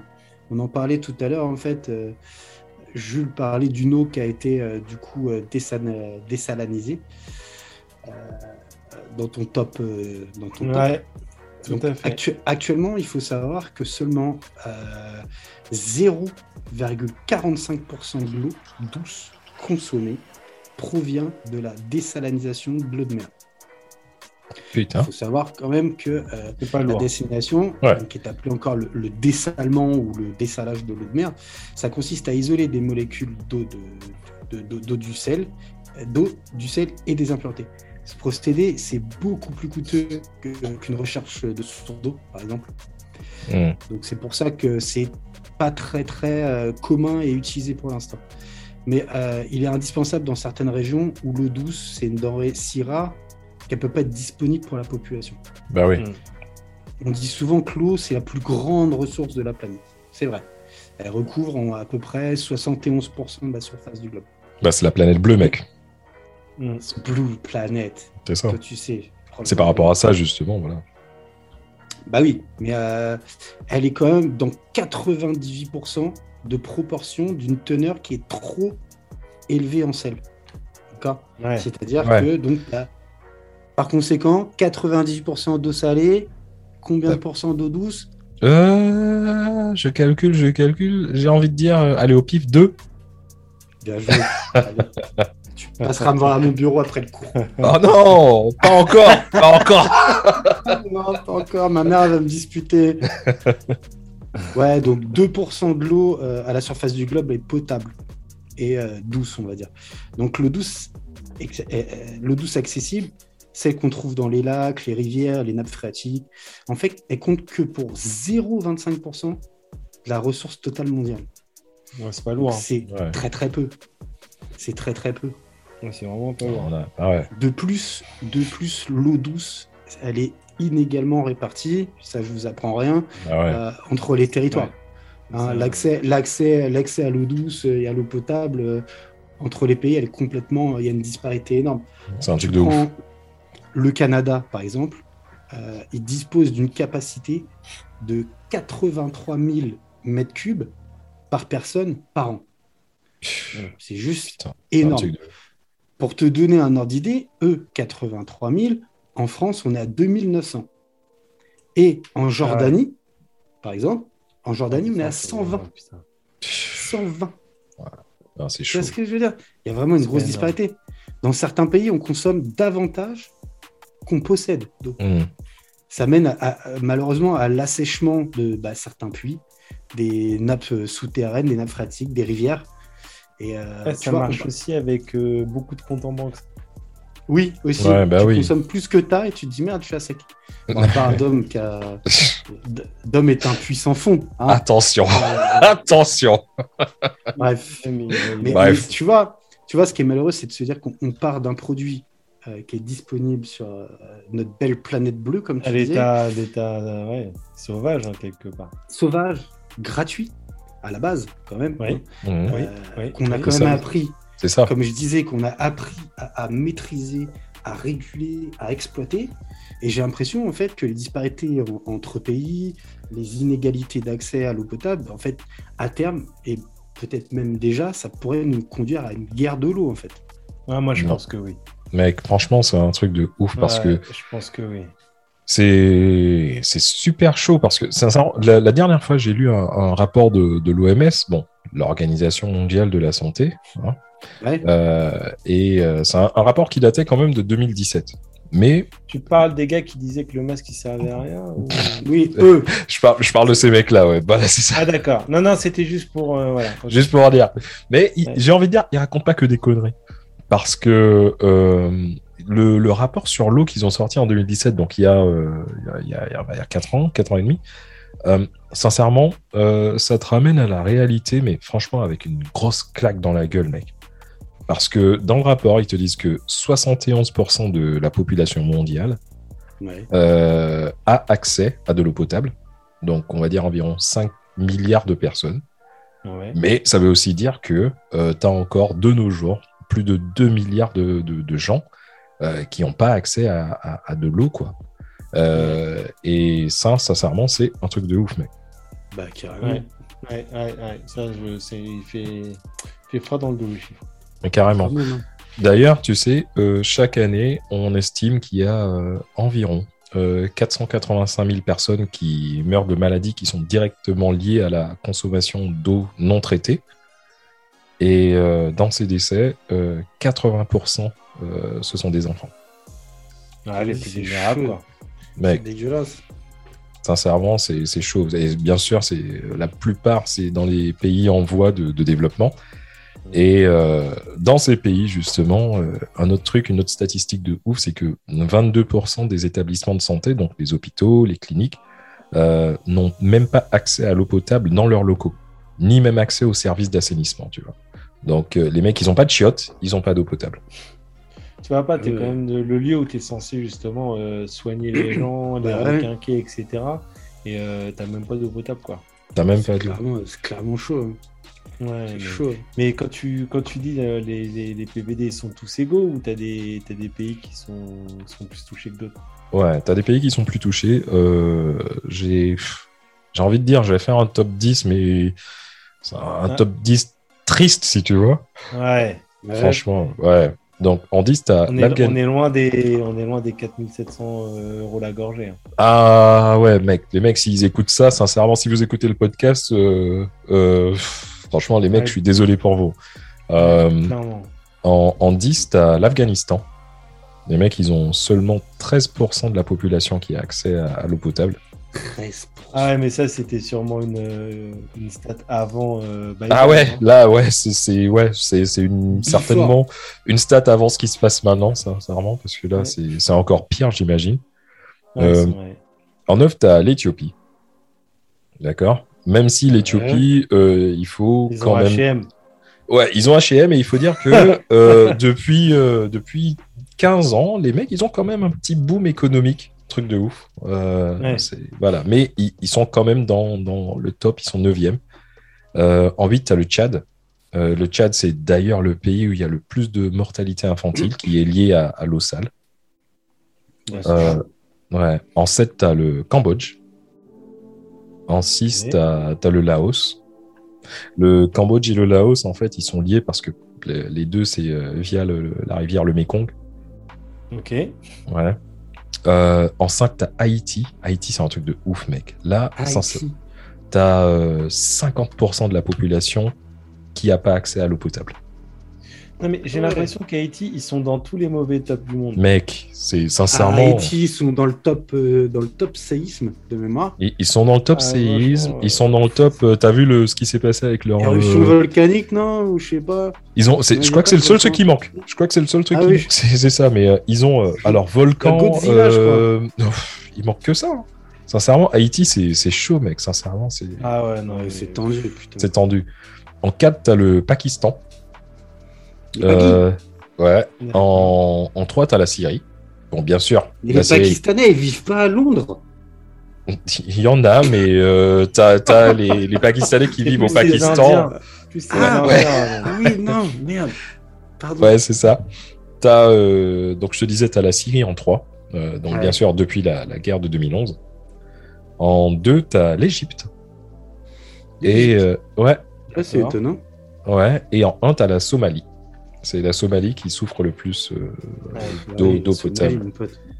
Il n'y a rien en Somalie, de toute façon. Il n'y a pas d'eau, il n'y a pas à manger, il n'y a rien. Ouais. vraiment- Mais attends, parce que tu, sais, je me suis dit exactement la même chose, mais en même temps, tu sais, dans ce rapport de l'OMS, il y a aussi quelque chose qui m'a frappé. Les mecs, ils, ils tirent euh, la sonnette d'alarme en disant que c'est franchement, c'est suicidaire de penser que la, la crise de l'eau ne concerne que les pays euh, en voie de développement. Ouais. Ah ouais, les mecs, ils te balancent des données, euh, sincèrement, et ça fait super froid dans le dos.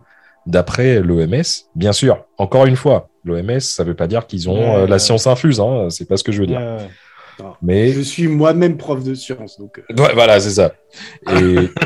Mais selon euh, le même rapport, tu vois, les mecs, ils te disent que d'ici 2025, plus de la moitié de la population mondiale vivra dans des régions soumises au, au stress hydrique. Ah Ah ouais. À quoi? Au stress Le stress hydrique. hydrique, ouais. Hydrique. genre, Hydrique, euh, euh, Hydrique Elba ouais. le stress hydrique Elba. Ouais. Moi, je connais le, je connais les stress africaines, les stress collés. Bah oui Non, c'est pas- les- c'est pas les stress hydriques. non, c'est pas, c'est pas une coupe de cheveux, non, non. Je connais pas.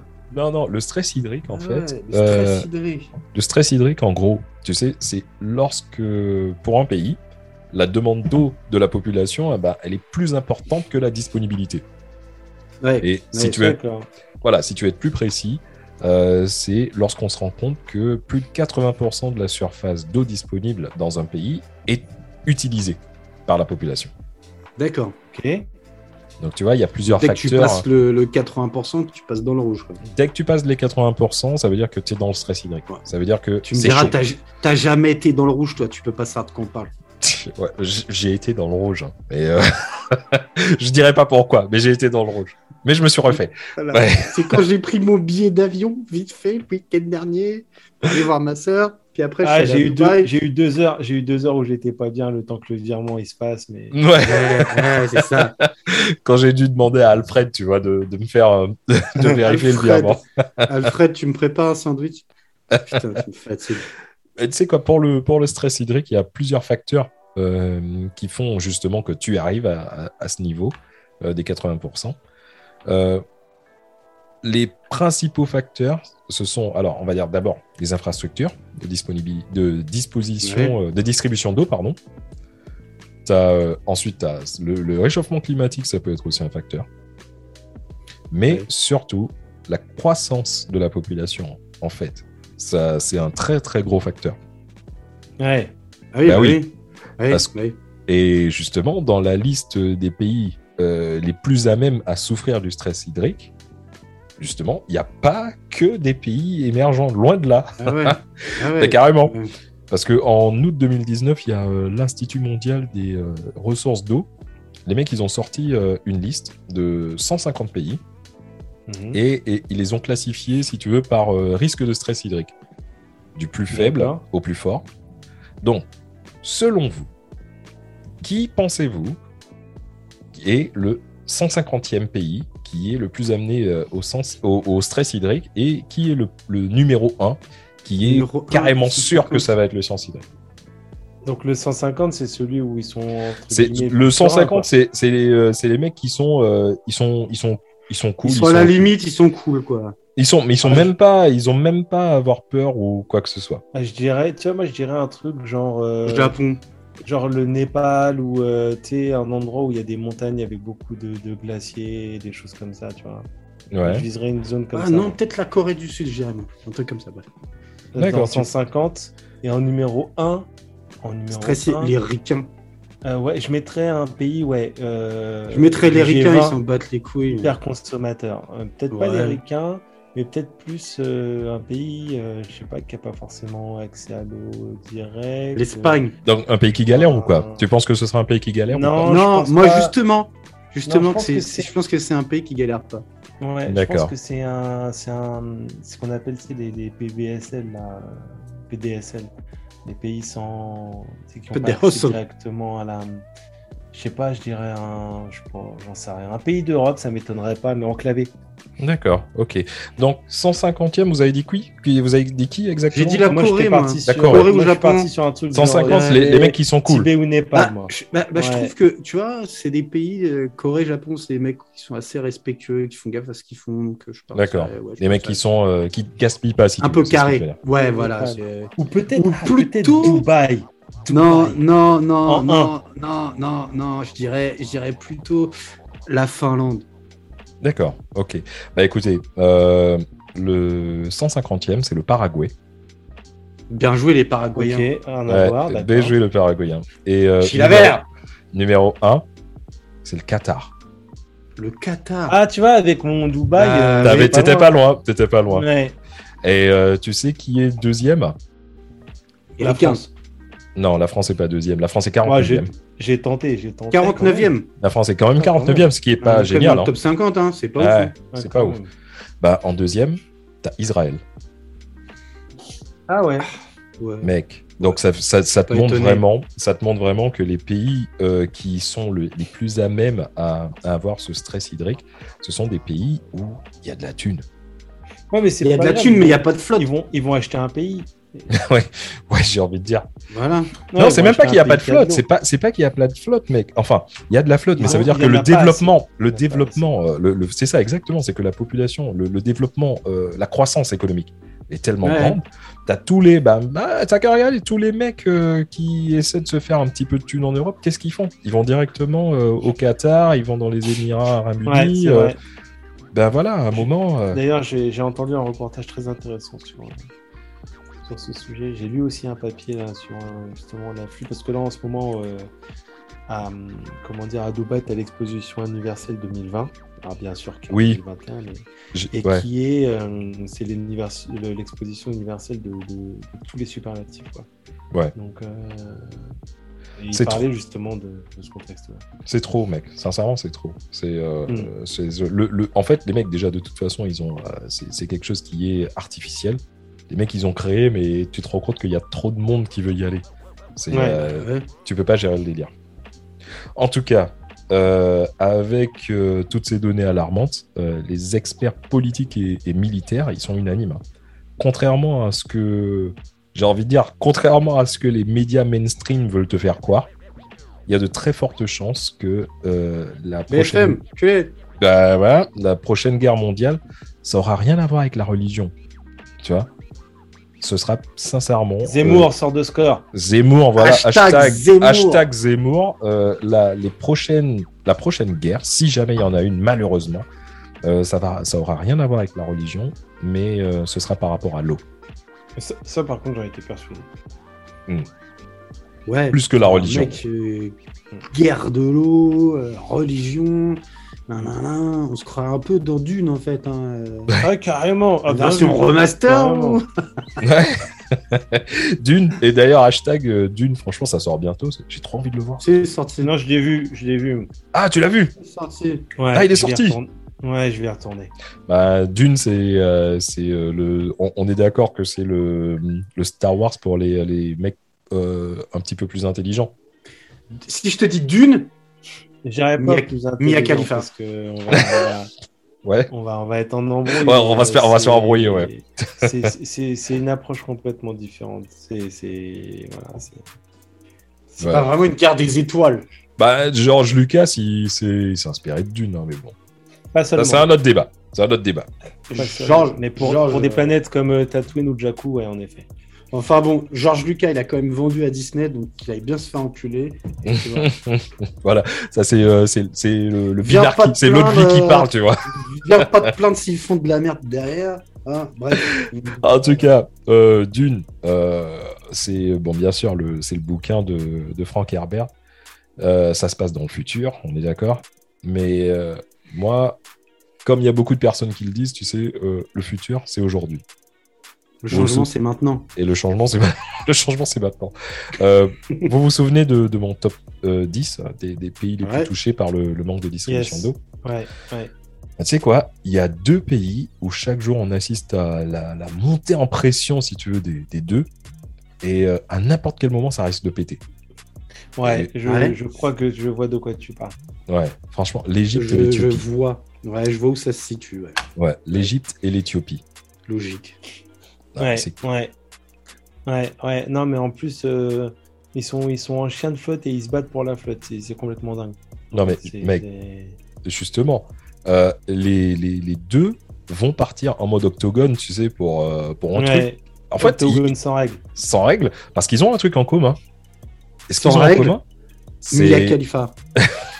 c'est pas Mia Khalifa à chaque fois, mec. Ah, ah, pardon. Eh, Pardon. sincèrement, s'il a pu régler le conflit, euh, Mais je pensais, que, je pensais euh, que tu faisais quelques références moi depuis tout à l'heure. mais- Non, non, non, pas du tout. Tout à l'heure, Mais- tu as dit il y a plusieurs facteurs. Ouais, Mia Khalifa. ok. Je, je, je vois toujours pas, mais. euh, ah oui, Non, d'accord. Je l'ai pas non plus là. Ouais, Mia facteurs, Khalifa et plusieurs facteurs. des, des facteurs. Il a parlé de films film de boules, des Bonjour, facteurs. me- bonjour madame, j'ai du courrier. Ah, ouais, d'accord. non, je, je l'avais pas. Ouais, laisse tomber. Bah, en tout cas, euh, le truc qu'ils ont en commun, euh, l'Égypte et l'Éthiopie, c'est le Nil. Ouais. Et sincèrement, vous savez hein, que j'ai bah, j'ai deux grandes passions, on va dire le porno et euh, la géopolitique. Euh, c'est pas faux. et c'est un truc. étroitement lié. Ouais, exactement. Mais franchement, euh, ce qui est Bah, en train de se passer, Khalifa hein, qui a été menacé de mort et tout. c'est clair. Euh, j'ai j'ai envie de dire que c'est. Excusez-moi de l'expression, mais j'ai envie de dire que le conflit, c'est passionnant de, de- de regarder ce qui est en train de se passer. Déjà, si je vous dis le Nil, pourquoi vous associez le, le- ce, ce fleuve automatiquement à l'Égypte? Ah, J'aurais dit Claude François, mais ok. Alors moi, je, moi, je l'associe à l'Égypte parce qu'en fait, si tu veux, euh, pendant Bah, une époque, d'histoire. l'Égypte, l'Égypte, c'était le pays numéro un du monde, c'était le- la première puissance mondiale, et une grande partie justement de son, de son essor et de sa, comment dire, de, de, de, de son explosion, on peut dire, et de son âge d'or, était justement basée sur euh, leur exploitation du Nil et, Tout à euh, fait. et, et je pense que c'est de là qu'on associe euh, Nil et, et Égypte. Hmm. Moi, j'en ai pas, j'en ai pas parlé tout à l'heure dans tout ce qui est, euh, coup- tout, tout ce qui était antiquité et, et autres. Mais euh, il y a des villes, il y a des villes en Égypte. euh, tu vas me dire non, c'est faux, c'est aux États-Unis, mais il y a des, des villes qui s'appellent Memphis et Philadelphie euh, au Nil. Oui, Enfin, bien sûr, bah, bah, bien au bord sûr. du Nil, mon pote. Ouais. je te laisse, je te laisse faire des recherches si tu me crois pas. Non, mais je te Il y a crois. des villes qui s'appellent Memphis et euh, Philadelphie, qui étaient des villes qui étaient euh, les premières villes irriguées, qui étaient luxuriantes et, et, et du coup tellement bah, proche du Nil que bah, ça, servait de, ça servait pour faire des échanges, ça servait de point de, de points pour le commerce et autres. quoi. Bien sûr. Bah, De toute façon, entre parenthèses, les ricains, encore une fois, ils ont rien inventé, hein, parce que t'as Euh, as, non, même clair. t'as même Calais à, part- à, à- aux, euh, aux, aux US. Oui. Et euh, ouais, York, c'est la nouvelle New York, c'est la, c'est la la nouvelle nouvelle York. Voilà, c'est ça. T'as, t'as un Paris, t'as. Enfin bon, si Bah oui, euh, Voilà. euh, Bah, en tout cas, tu sais, Et toi, tout le monde. Il y a énormément de trucs, il y a énormément de gens, j'ai envie de dire, qui, qui savent pas, mais euh, le, le Nil, en gros, ça, ça jaillit pas du sol de l'Égypte par magie, hein, parce qu'il faut savoir que le Nil, en fait, il traverse 11 pays au total. Il y a le Burundi, la Tanzanie, le Rwanda, la République démocratique du Congo, le Kenya, l'Ouganda, le Soudan, l'Éthiopie, l'Érythrée, le Sud-Soudan et enfin l'Égypte, où il termine sa course. mm. Au Caire. Exact. Et sincèrement, ça commence en 1929, cette histoire. Tu as les Britanniques qui colonisent l'Égypte depuis euh, 1882. Et les mecs, Ouais. un jour, euh, en bon colonisateur, euh, ils décident de faire un traité qui dit que l'Égypte, elle a le droit de regard exclusif euh, sur le Nil. Avec droit de veto en plus euh, sur tout ce qui se fait en amont. Genre, si tu veux, Normal. t'as- bah oui. Les, les mecs du Burundi, s'ils veulent créer un barrage pour euh, leur agriculture euh, perso, tu vois, l'Égypte, elle pouvait dire non, ça race, non. C'est mort. Ah non, ah, on vous a pas dit, on n'est pas d'accord en fait. Ouais, Exactement. Et euh, après, en 1959, quand euh, les, les Britanniques se sont cassés définitivement de l'Égypte, donc les mecs, ils, disent aux- ils ont dit aux Égyptiens, en gros, bon, je sais pas, les gars, on, est, on est amis, hein, on, on- on vous a mis un petit peu la misère pendant les décennies, mais euh, on va se faire pardonner, tu vois, on, on va créer un petit euh, décret euh, qui va vous donner 66% de la gestion du Nil. On va donner 22% aux Soudanais parce qu'ils font chier. Et euh, les 12 autres pourcents restants, ben, on va donner aux autres, quoi. Normal. Belle répartition quand tu regardes. Mais sur les trucs comme ça, tu vois, tu parlais des Anglais, il y a des. Il y a des, que ce soit des films, des reportages, des écrits et tout, euh, il y a des trucs passionnants. Alors, j'ai plus les, les articles en, en tête, parce que ces trucs, j'ai lu il y a très longtemps, sur le lac Victoria, justement, qui a été, alors pas découvert, mais qui a été baptisé justement par les Anglais euh, à cette fameuse époque. Pour leur reine. Euh, pour la reine, en l'honneur de justement la reine Ouais. Victoria, et qui justement euh, est le, le, le, le, le- le- comment dire le, point d'origine du Nil blanc, le Nil blanc qui était Mhm. qui est donc un des un des affluents les plus les plus gros affluents du Nil. Du- Nil, voilà, c'est. Ouais, et en fait, c'est passionnant de voir comment les Anglais ils ont géré ça, comment ils ont fait les systèmes d'irrigation, de barrages. C'est incroyable. C'est incroyable. C'est C'est- au niveau géopolitique. Si t'aimes un peu la géopolitique, penche-toi sur le, le- le cas du lac Victoria, tu vas Ouais. halluciner. Non, c'est incroyable. C'est surtout incroyable que les mecs, ils ont décidé de faire un truc à eux-mêmes alors qu'il y avait des populations qui étaient déjà là-bas. Mais oui, mais oui, c'est oui. ça. Et euh, Mais- mais- en gros, c'est inutile de, de, de vous dire que les autres pays, tu vois, euh, qui. Mais c'est ça en fait. Mais oui, mais c'est c'est justement ça le truc. C'est là où, où je voulais en venir. C'est que, en fait, en gros, le, le- le- par rapport à ce qu'ont fait les, les- les Britanniques, euh, bah, t'as as, plein de pays qui se sont fait ken, quoi. Euh, Bien sûr. Carrément. Dans tous les sens. Dans Bah, tous les sens. Deux fois dans On les deux traités. Mais oui, 11, bah oui. 11 pays, 11 pays, 66% pour l'Égypte, euh, 22 les 22. Soudanais, 12% le reste. C'est ça. Les gars, vous êtes 9 à vous Donc, partager euh, 12%. Ouais. Non, Je mais- m'étonne, euh, ils se sont fait ken les mecs. Mais mec, Bah ouais, sincèrement, non, mais tu- c'est- c'est- c'est- tu- vous-. Bah oui, vous voyez, vous voyez le, le- le Nil sur la carte africaine. En fait, si Ouais, tu ouais, regardes sur, euh, sur les cartes, en fait, Ah, c'est en Afrique. oui, c'est en Afrique. ouais. en fait, le Nil, tu vois, ça fait comme un Y. Ouais. Ah ouais, ouais, attention, c'est pas au Maghreb, c'est en Afrique. Bref, c'est pas au Ma- Parce que le Maghreb. Ah, je suis non, eh, Jean Messia. Le Maghreb, l'Afrique noire, l'Afrique du Sud, l'Afrique centrale, euh, euh, Israël. Je suis perdu. Ah, je géopolitique, mec. Il y a aussi la fricadelle. Wow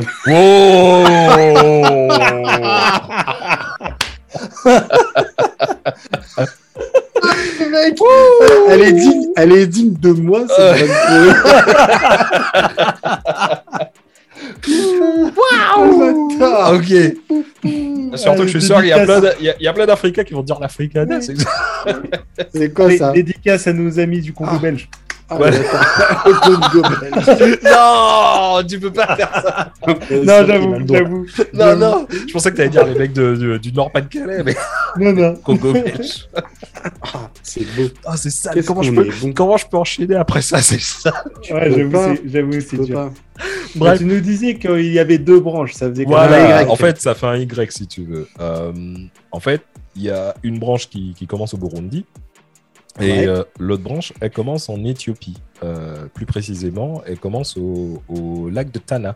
D'où, d'ailleurs, 66% de, de l'eau qui forme le Nil provient du lac Tana.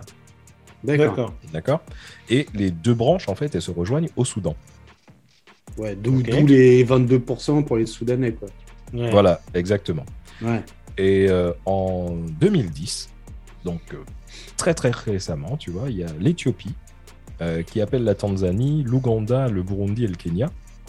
Et euh, l'Éthiopie, il dit quoi? L'Éthiopie leur dit Bon, les gars, vous êtes méga sûrs. Venez, on fait un nouveau traité sur la répartition des eaux du Nil parce que franchement, les Égyptiens, euh, ils, sont, ils sont mignons euh, sur leur papyrus et tout. Mais en fait, les mecs, ils ont assez croqué dans le gâteau, tu vois. Putain de hiéroglyphe, là. Voilà, avec leur hiéroglyphe de merde. parce que nous, on est en train de galérer. Et euh, de toute façon, euh, c'est une grosse injustice, quoi. Donc, si Bah vous oui. avez besoin de faire un barrage, je vois pas pourquoi vous avez besoin de, de demander aux, aux Égyptiens euh, l'aval, quoi. Donc, ce qu'on fait, on n'a qu'à signer notre, notre propre traité euh, par rapport au Nil. voilà. Au feu, je- Oh, Waouh J'ai dit en feu, mais ça n'avait rien à voir avec Israël. Ok, ok. Bah, en tout cas, bah, inutile de te dire que les, les mecs, ils ont signé en speed. hein. Bah, tu Bah oui. Bah oui. Bah oui. Mais, mais du coup, les Égyptiens, ils ont dû kiffer en plus. Ah, les Parce que dans, dans, les la, dans, dans la zone, euh, dans la zone, ils, ils se prenaient un peu quand même pour les, pour les, pour les rois du pétrole, les gendarmes, quoi. Bah, carrément. Et inutile de te ils dire l'ont que- appris, tranquille, comme ça. euh, Ah, ouais, les mecs, ils l'ont pas appris tranquille. Hein, les, les Égyptiens, franchement, euh, les mecs, euh, ils, ils s'étaient ultra vex. Ouais, Mais en vrai, euh, les mecs, ils pouvaient rien faire parce que c'était déjà à la base, le Nil, c'est un cadeau, euh, on peut dire que c'est un cadeau illégitime. Ouais, Tu vois, c'est Un peu, exactement. un peu comme euh, mon dernier fils. euh, ouais c'est ça. C'est ça. ouais. Quoi Quoi Ok. Non, Ou bien, si tu veux, un exemple, c'est un- comme euh, la, ma, ma veste Jamaïque euh, que, que j'ai empruntée à, à Mad il y a Oui. 15 ans. Tu Oui, vois, oui. Le, le jour où le mec il va venir se pointer de- chez moi, euh, je pourrais rien dire quoi, parce que je serais vénère si tu veux, mais Mais c'est ça. c'est la tienne. rien dire. mais, mais le jour où je vais me pointer chez toi, déjà, tu seras pas au courant. Autant te le dire. Ouais, déjà. Bah, c'est Parce que exactement, moi aussi, Je vais te faire un coup, un coup en feu dans le dos comme ça. bah, c'est exactement ce qu'ils ont fait, si tu veux, les Éthiopiens. Bah oui. Et euh, maintenant, tu vois, je vais vous parler dans des, on va dire, je sais pas. Pour moi, j'ai envie de dire un des plus gros coups de maître géopolitique moderne. Pour Ah, d'autres, j'ai envie de que dire, le- c'est gros coup de pute. La base. Je crois, je crois que, que je sais de quoi tu veux parler. C'est un truc qui s'est terminé il y a quelques semaines, là. Voilà. Voilà, mais en tout cas, ça a commencé en avril 2011. Euh, Ouais. L'Éthiopie, euh, elle a lancé la construction du plus grand barrage hydroélectrique d'Afrique. Ouais, c'est exactement ça. Voilà. Les mecs, voilà. avril 2011. 2011. Qu'est-ce qui se passe en janvier 2011 en Égypte? Le printemps arabe. Le printemps arabe. Pendant Eh que les ouais, mon mecs, euh, ils sont en train de manifester dans la rue, ils sont en train de faire la révolution. Les Éthiopiens, les mecs, ils ont dit quoi? Ouais, vas-y, laisse-les faire la, la- le- leur révolution de merde, là. Nous, on va construire notre barrage en scred. Et euh, voilà, on fait comme ça. Euh, ça va ramener de la thune au pays. Euh, ça va créer des emplois. Les, les gens, ils, sont, ils ont l'électricité. Et euh, voilà, quoi. On le fait comme ça. Ouais. Sauf que. Vas-y. Sauf que, Pour un barrage, il faut quoi? Comme Mais qu'est-ce qu'il faut qu'est-ce qu'il faut pour un ouais. barrage? Il faut de l'eau. Il faut de l'eau pour un ouais. barrage. On y, a- on y arrive. Voilà. Et déjà, les Égyptiens, les mecs, ils disent Mais putain, mais on est en train de faire la révolution, les mecs. Euh, je sais pas, mais attendez un petit peu, quoi. Et puis, euh, j'ai- mais Genre demain. Ouais. Euh, vous abusez parce que franchement, 95% de l'eau disponible chez nous, elle provient du Nil. Et euh, pour que notre population, en gros, elle souffre pas plus qu'elle ne l'est déjà, justement, non seulement par rapport à la, à la pauvreté, mais aussi par rapport à la révolution euh, arabe, Ouais. au printemps arabe, j'ai envie de dire.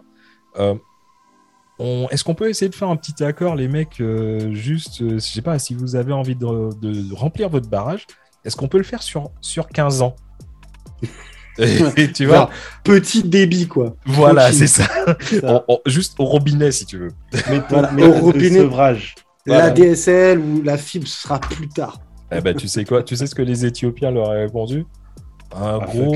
Ah, exactement. Ouais, les mecs, ils les ont dit nous, à la base, tu vois, le projet, on veut le remplir. euh, no- notre barrage, là, on veut le remplir sur les 5 ans. Ah ouais. Voilà. Inutile de te dire qu'il y a eu une grosse crise diplomatique. Et euh, en 2015, il y a le Soudan qui, euh, qui se met en médiateur, si tu veux. Et, Ouais. euh, parce que justement, faut pas oublier que C'est chez lui que ouais. Les deux Les- artères, elles arrivent chez eux, je crois. Exactement. Et euh, d'ailleurs, il les Égyptiens ont essayé de leur convaincre en leur disant Ouais, mais pour vous aussi, vous allez galérer et tout, justement parce que l'eau du Nil, ils en dépendent. Et bah, si jamais il y a les Éthiopiens qui décident de, de faire leur barrage, bah, vous aussi, les Soudanais, vous êtes en train de, de vous foutre de notre gueule, mais euh, vous aussi, vous allez galérer. Et euh, le, le délire, En c'est plus, que. de toute façon, c'est des pays souverains en plus. quoi. Bah, carrément. Exactement. Et en 2018, t'as l'Égypte qui, qui va même plaider sa cause aux Nations Unies. Ils ont été pleurés, quoi. Ils ont. Bah ouais, mais Ouais. j'ai envie de dire à juste titre, dans un sens. À juste Ouais, titre. ouais. Euh, Dans, Dans un, dans sens. un Je dis dans un sens. Dans Ouais, l'autre dans sens, un sens. euh, dans l'autre sens. euh, Ah, l'Éthiopie, les, les mecs, ils sont en mode euh, Parce que one ça again. fait, ça fait quasiment 100 ans. Donc 100 ans, si on compte en maths, donc c'est une dizaine d'années. voilà. Trois ans. Bonjour. Trois- bonjour, Matt, prof de mathématiques. Donc, les gars, ils ont quand même bien croqué quand même déjà. Quoi. Attends. Ah non, mais attends, mec. attends. C'est un truc de ouf parce que autant euh, l'Égypte, elle est allée chialer euh, aux Nations Unies, l'Éthiopie, tu sais ce qu'ils ont fait? Ils ont dit Ah ouais, Hein, bah nous, on va aller plaider notre cause, euh, tu sais devant qui? Bah non, eh ben, Vladimir Poutine, les mecs. la base. Eux, eux, ils rigolent pas. fin du game. Fin, fin du game, game over. Drop the mic. Et puis voilà. Vladimir Poutine, c'est le boss final. Bah oui, Ah, mais oui. Carrément. Mais oui. Mais oui, Bah, c'est le boss final de Dark Soul. Mais, ouais, exactement, exactement. Tu prends Mais- un coup, t'es mort. Mais c'est ça le truc, c'est que les Éthiopiens, déjà à la base, ils avaient la confiance. Parce que, bah, comme je vous ai dit, 66% de l'eau, ça, de- ça, ça vient de chez eux, l'eau du Nil. Ah ouais. Et en Ouais. plus, maintenant, tu as, Poutine qui est là. Donc, euh, les mecs, ils te disent carrément, nous, vous savez quoi Euh, Même si c'est en dernier recours, nous, on est prêt à se battre pour le Nil. On est prêt à faire la guerre. Mm. La majorité de l'eau, elle vient de chez, chez nous. Et euh, pendant trop longtemps, on s'est fait baiser. Mm. Donc, Euh, euh, oui. voilà, quoi. Bah oui. Et euh, justement, les Égyptiens, tu vois, euh, ils ont réussi à, à rallier les Soudanais à leur cause. Mais euh, tu- justement, tu vois, les mecs en disant que, je sais pas, mais la Tanzanie ou le Kenya, si jamais ils font exactement la même chose, les Soudanais, vous êtes dans, vous êtes dans la merde, quoi. Mais oui. Mais oui. Et tu Bah vois, c'est ça, la, Oui. la Russie, elle, elle se dit que bah, c'est certainement le moment parfait, justement, pendant toute cette Pour- zizanie là. Pour poser pouvoir s'installer en Afrique. Ils leur font une dindon. Voilà, Ah, exactement. Et justement, et, tu veux, et ils veulent concurrencer qui, justement, en, en Afrique? Bah, on en parlait avec euh, Tatou. hein. Probablement euh, les Asiatiques. Leur, je leur sais. voisin. Leur voisin. La Chine. Leurs voisins. Exactement, mec. Et justement, tu vois, la Chine, on en parle. euh, même histoire, c'est exactement euh, le même rapport avec la croissance économique de ce pays. Euh, les mecs, ils ont construit 11 barrages hydrauliques euh, les, juste ces 30 dernières années. Et ce qui affecte directement le, le niveau de, de l'eau de la rivière Mekong. Bah Et ouais. Les, les pays les plus touchés, bah, euh, bah, on peut dire que carrément c'est un écocide. hein. Les pays les plus touchés par cet écocide, tu vois, ce sont le, le Cambodge et le Laos. Euh, Bah, Ah, voilà. C'est marrant, c'est marrant, Ce- j'ai l'impression que tu en avais parlé dans un top 10 des pays qui vont bientôt être en chien. Bah ouais. Ouais, ouais. Mais bon, bien sûr, toi-même, tu sais que les, euh, le Laos et le Cambodge, ils vont jamais essayer de se mettre en guerre euh, Tu veux contre la faire Chine. quoi ouais, Bah Tu veux faire quoi Mais contrairement à l'Éthiopie qui veut se battre pour le Nil avec, euh, justement, euh, contre l'Égypte. Donc ça risque d'être la prochaine guerre, malheureusement. Mais ça te montre en tout cas que avoir de l'eau, c'est avoir du pouvoir. Bah, on en Ouais, est ouais. toujours sur la base de la. Comment dire, des ressources naturelles. hein. Regarde, tu as plein de, plein de films de. de... C'est con, mais les- tu vas me dire, ouais, science-fiction, science-fiction. Mais, ouais, mais Il bon, la science-fiction, il faut quand même pas oublier que la plupart de la science-fiction, c'est des films qui sont basés sur euh, soit, nos préoccupations, soit nos préoccupations principales, soit nos peurs profondes. Et quand tu regardes les films de science-fiction, les invasions extraterrestres, et- etc., euh, 90% du temps, pourquoi ils viennent? Pour les ressources naturelles. Bon. Exactement. Quand tu regardes les colonies, euh, si on vient sur un point de vue plus terre à terre et historique, les colonies, pourquoi les colonies? Bah, Parce que une question les- de ressources et voilà, ça. Tout, Voilà. tout est une question de ressources. hein. Bien, Bah, sûr. bien sûr. C'est quand tu as, les ressources, euh, c'est tout. Si tu as les ressources chez toi, tu es bien. Mais si tu arrives à ne pas utiliser tes ressources et croquer les ressources d'à côté, voilà. Tout, tout, tout, tout repose là-dessus. Tout repose là-dessus. Et c'est ça, exactement le, le même truc. C'est, j'espère en tout cas qu'il y a ne serait-ce qu'un un, un auditeur, pardon, euh, après avoir écouté cet épisode, va se dire que l'eau, franchement, c'est pas, euh, c'est Non, pas quelque chose non, d'inné, si tu veux. C'est, euh, c'est pas, c'est un pas quelque dû, chose d'éternel. c'est pas quelque chose d'éternel, et c'est quelque chose qu'il faut justement utiliser avec parcimonie parce que Oui. euh, ça va, ça va péter. Sincèrement, ça va péter. Faut pas oublier qu'à une époque, il y avait de l'eau sur Mars, mon pote. Exactement. Et on sait pas ce qui s'est passé, mais en Et tout ils cas, sont où Et ils sont où voilà, exactement. Voilà. Bon, bah euh, désolé les mecs d'avoir un petit peu plombé l'ambiance avec euh, la géopolitique. Mais, Mais euh, mais- Puis envie de se barrer, tu vois. Ouais, t'as vu Non, non, mais franchement, c'est un truc de ouf. Euh, L'histoire de l'eau, la guerre de l'eau, ça va, ça va se faire et euh, malheureusement, je crois que c'est un truc qu'on a. Tu sais, c'est exactement comme l'air. Tu sais, tu l'as tellement que tu te rends pas compte comment il est important. Ouais, C'est tout ça. à fait. C'est tellement gratuit. C'est ça. Ouais, je suis d'accord avec ça. Bah, mais en tout cas, pour euh, remonter un petit peu le moral, euh, Jules, est-ce que tu as un comics à, à me proposer pour cette semaine? Ouais, ouais, ouais. Alors, euh, bah, remonter le moral, je sais pas. En fait, je vais rester dans ta thématique. Ouais.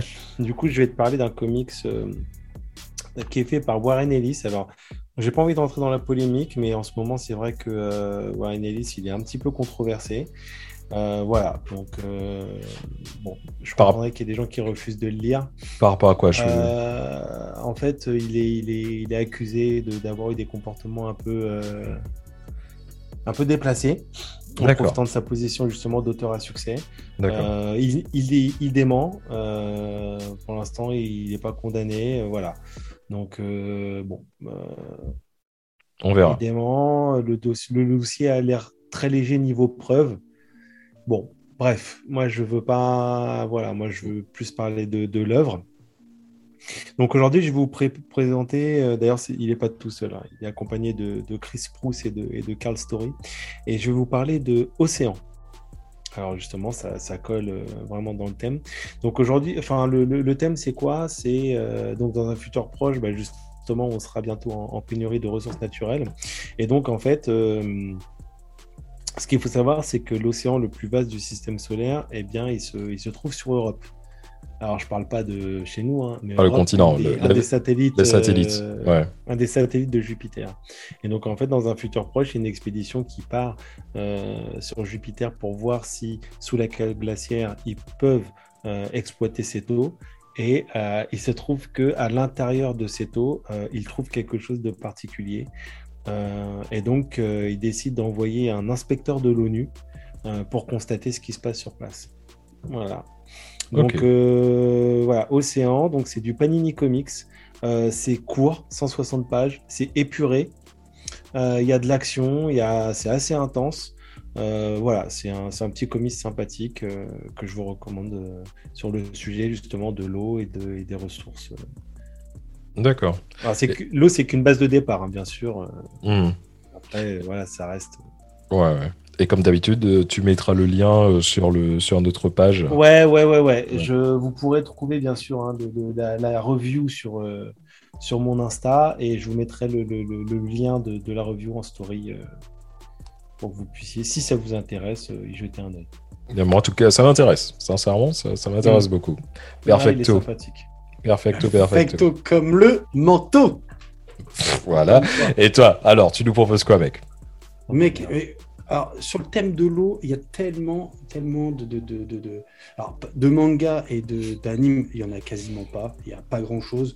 Ou des trucs qui sont très, très peu connus, euh, qui sont pas forcément intéressants d'ailleurs. Des films. des films, il y en a énormément. Moi, je vais te proposer des navets déjà dans un premier temps. Je sais, je sais duquel tu vas parler. J'ai- comme une impression. Vas-y. Vas-y. Est-ce que tu veux nous parler de Waterworld? Bien sûr, Waterworld. Waterworld. C'est a, culte. euh, Ah bah oui. Meg. Meg. Meg Waterworld. Waterworld- Mec, ce sera jamais culte. Non. Non, bah non, c'est pas que. Waterworld, Waterworld, c'est culte parce que. euh, C'est culte. euh, bon. euh, Enfin voilà, nager avec des branchies, tout ça au-dessus de New York, bon, c'est un peu de la merde. C'est c'est culte. Par contre, si tu veux des bons, des bons films euh, en rapport avec l'eau, mais pas en rapport direct avec le- les sujets qu'on a pu évoquer, mais où l'eau a une vraie importance dans les films, des très bons films, il y a Le Grand Bleu, forcément. Mhm. Que j'ai revu il y a peu. Toujours Très, très bon film. ouais. Un, un film qui est vraiment pas mal aussi, c'est L'Odyssée, qui est un film de, français de 2016 sur euh, la vie de Cousteau, qui est vraiment, vraiment cool aussi. Et un film que j'affectionne particulièrement, euh, c'est le film Abyss. Oh Ouais. là là là là là là. Il est génial. Euh, Ouais, je vous Abyss, recommande la version longue. Parce que ça Ouais. Version vraiment. La Ça, version Ouais. change longue. vra- il y a, ça apporte du vrai contenu. Il est Et génial. le, le- le film, bon, il date de 89, c'est... On peut dire que c'est un film assez vieux maintenant, Ouais, mais il vieillit très bien. mais il vieillit très bien, et voilà, euh, très très bon film, donc allez-y pour ceux qui, qui auraient moins de 30 ans et qui ne sont pas de notre génération. Non, mais Ouais, c'est parfait. Alors, en tout cas, encore une fois, les mecs, c'était un plaisir de vous avoir sur euh, le même canapé virtuel. Ouais, aujourd'hui, on l'a joué plus calme et plus, plus sérieux. Plaisir Plus posé. euh, hein. ouais, c'est ça. Ouais. Ouais. Bah, alors, euh, hashtag cristalline. On va voir si, euh, si les mecs ils nous taguent aussi. S'ils nous envoient un Ouais. message. Hashtag Mia Khalifa, on verra si elle mi- on verra si elle nous fait. Ah, là, par contre, franchement, si, si c'est ça, on gagne le gros lot. Mec, On non, mais si c'est ça, faut, faut mettre du hashtag sur tous nos trucs. Mais à mon avis, elle est tellement hashtagée, cette meuf, que. Mec, Ouais. juste, juste pour le délire, faudrait la hashtaguer et si elle répond, moi je, je me masturbe en public. Bon, Donc, sur je ce, ne vais pas- je ne vais pas, je ne vais pas la hashtaguer. sur ce, sur ce, voilà. Je sais même pas comment terminer le truc, je suis tellement choqué. Ah, Bref, voilà. bref. En apothéose. Ouais, Rendez-vous la semaine prochaine. Ah, on, on vous prépare un gros, gros truc. Ouais, ça, sujet, ça, le prochain épisode, comme tous les épisodes d'ailleurs, ça, Ouais, ça, ça va ouais, toujours en crescendo avec nous. Vous commencez à nous connaître, Ouais. les mecs. Mais, euh, mais je pense on que là, sur le prochain, je pense qu'on va atteindre un niveau de, de, de sérieux qui sera. euh, Ah, ouais. Ça va être assez euh, déconcertant, mais ce sera un hors série. hors série. Voilà, c'est ça. Ouais. Ça va être un hors série. Mais en tout cas, euh, Jules, merci mon pote. Avec plaisir, bon. Mad, on fait comme ça, mec.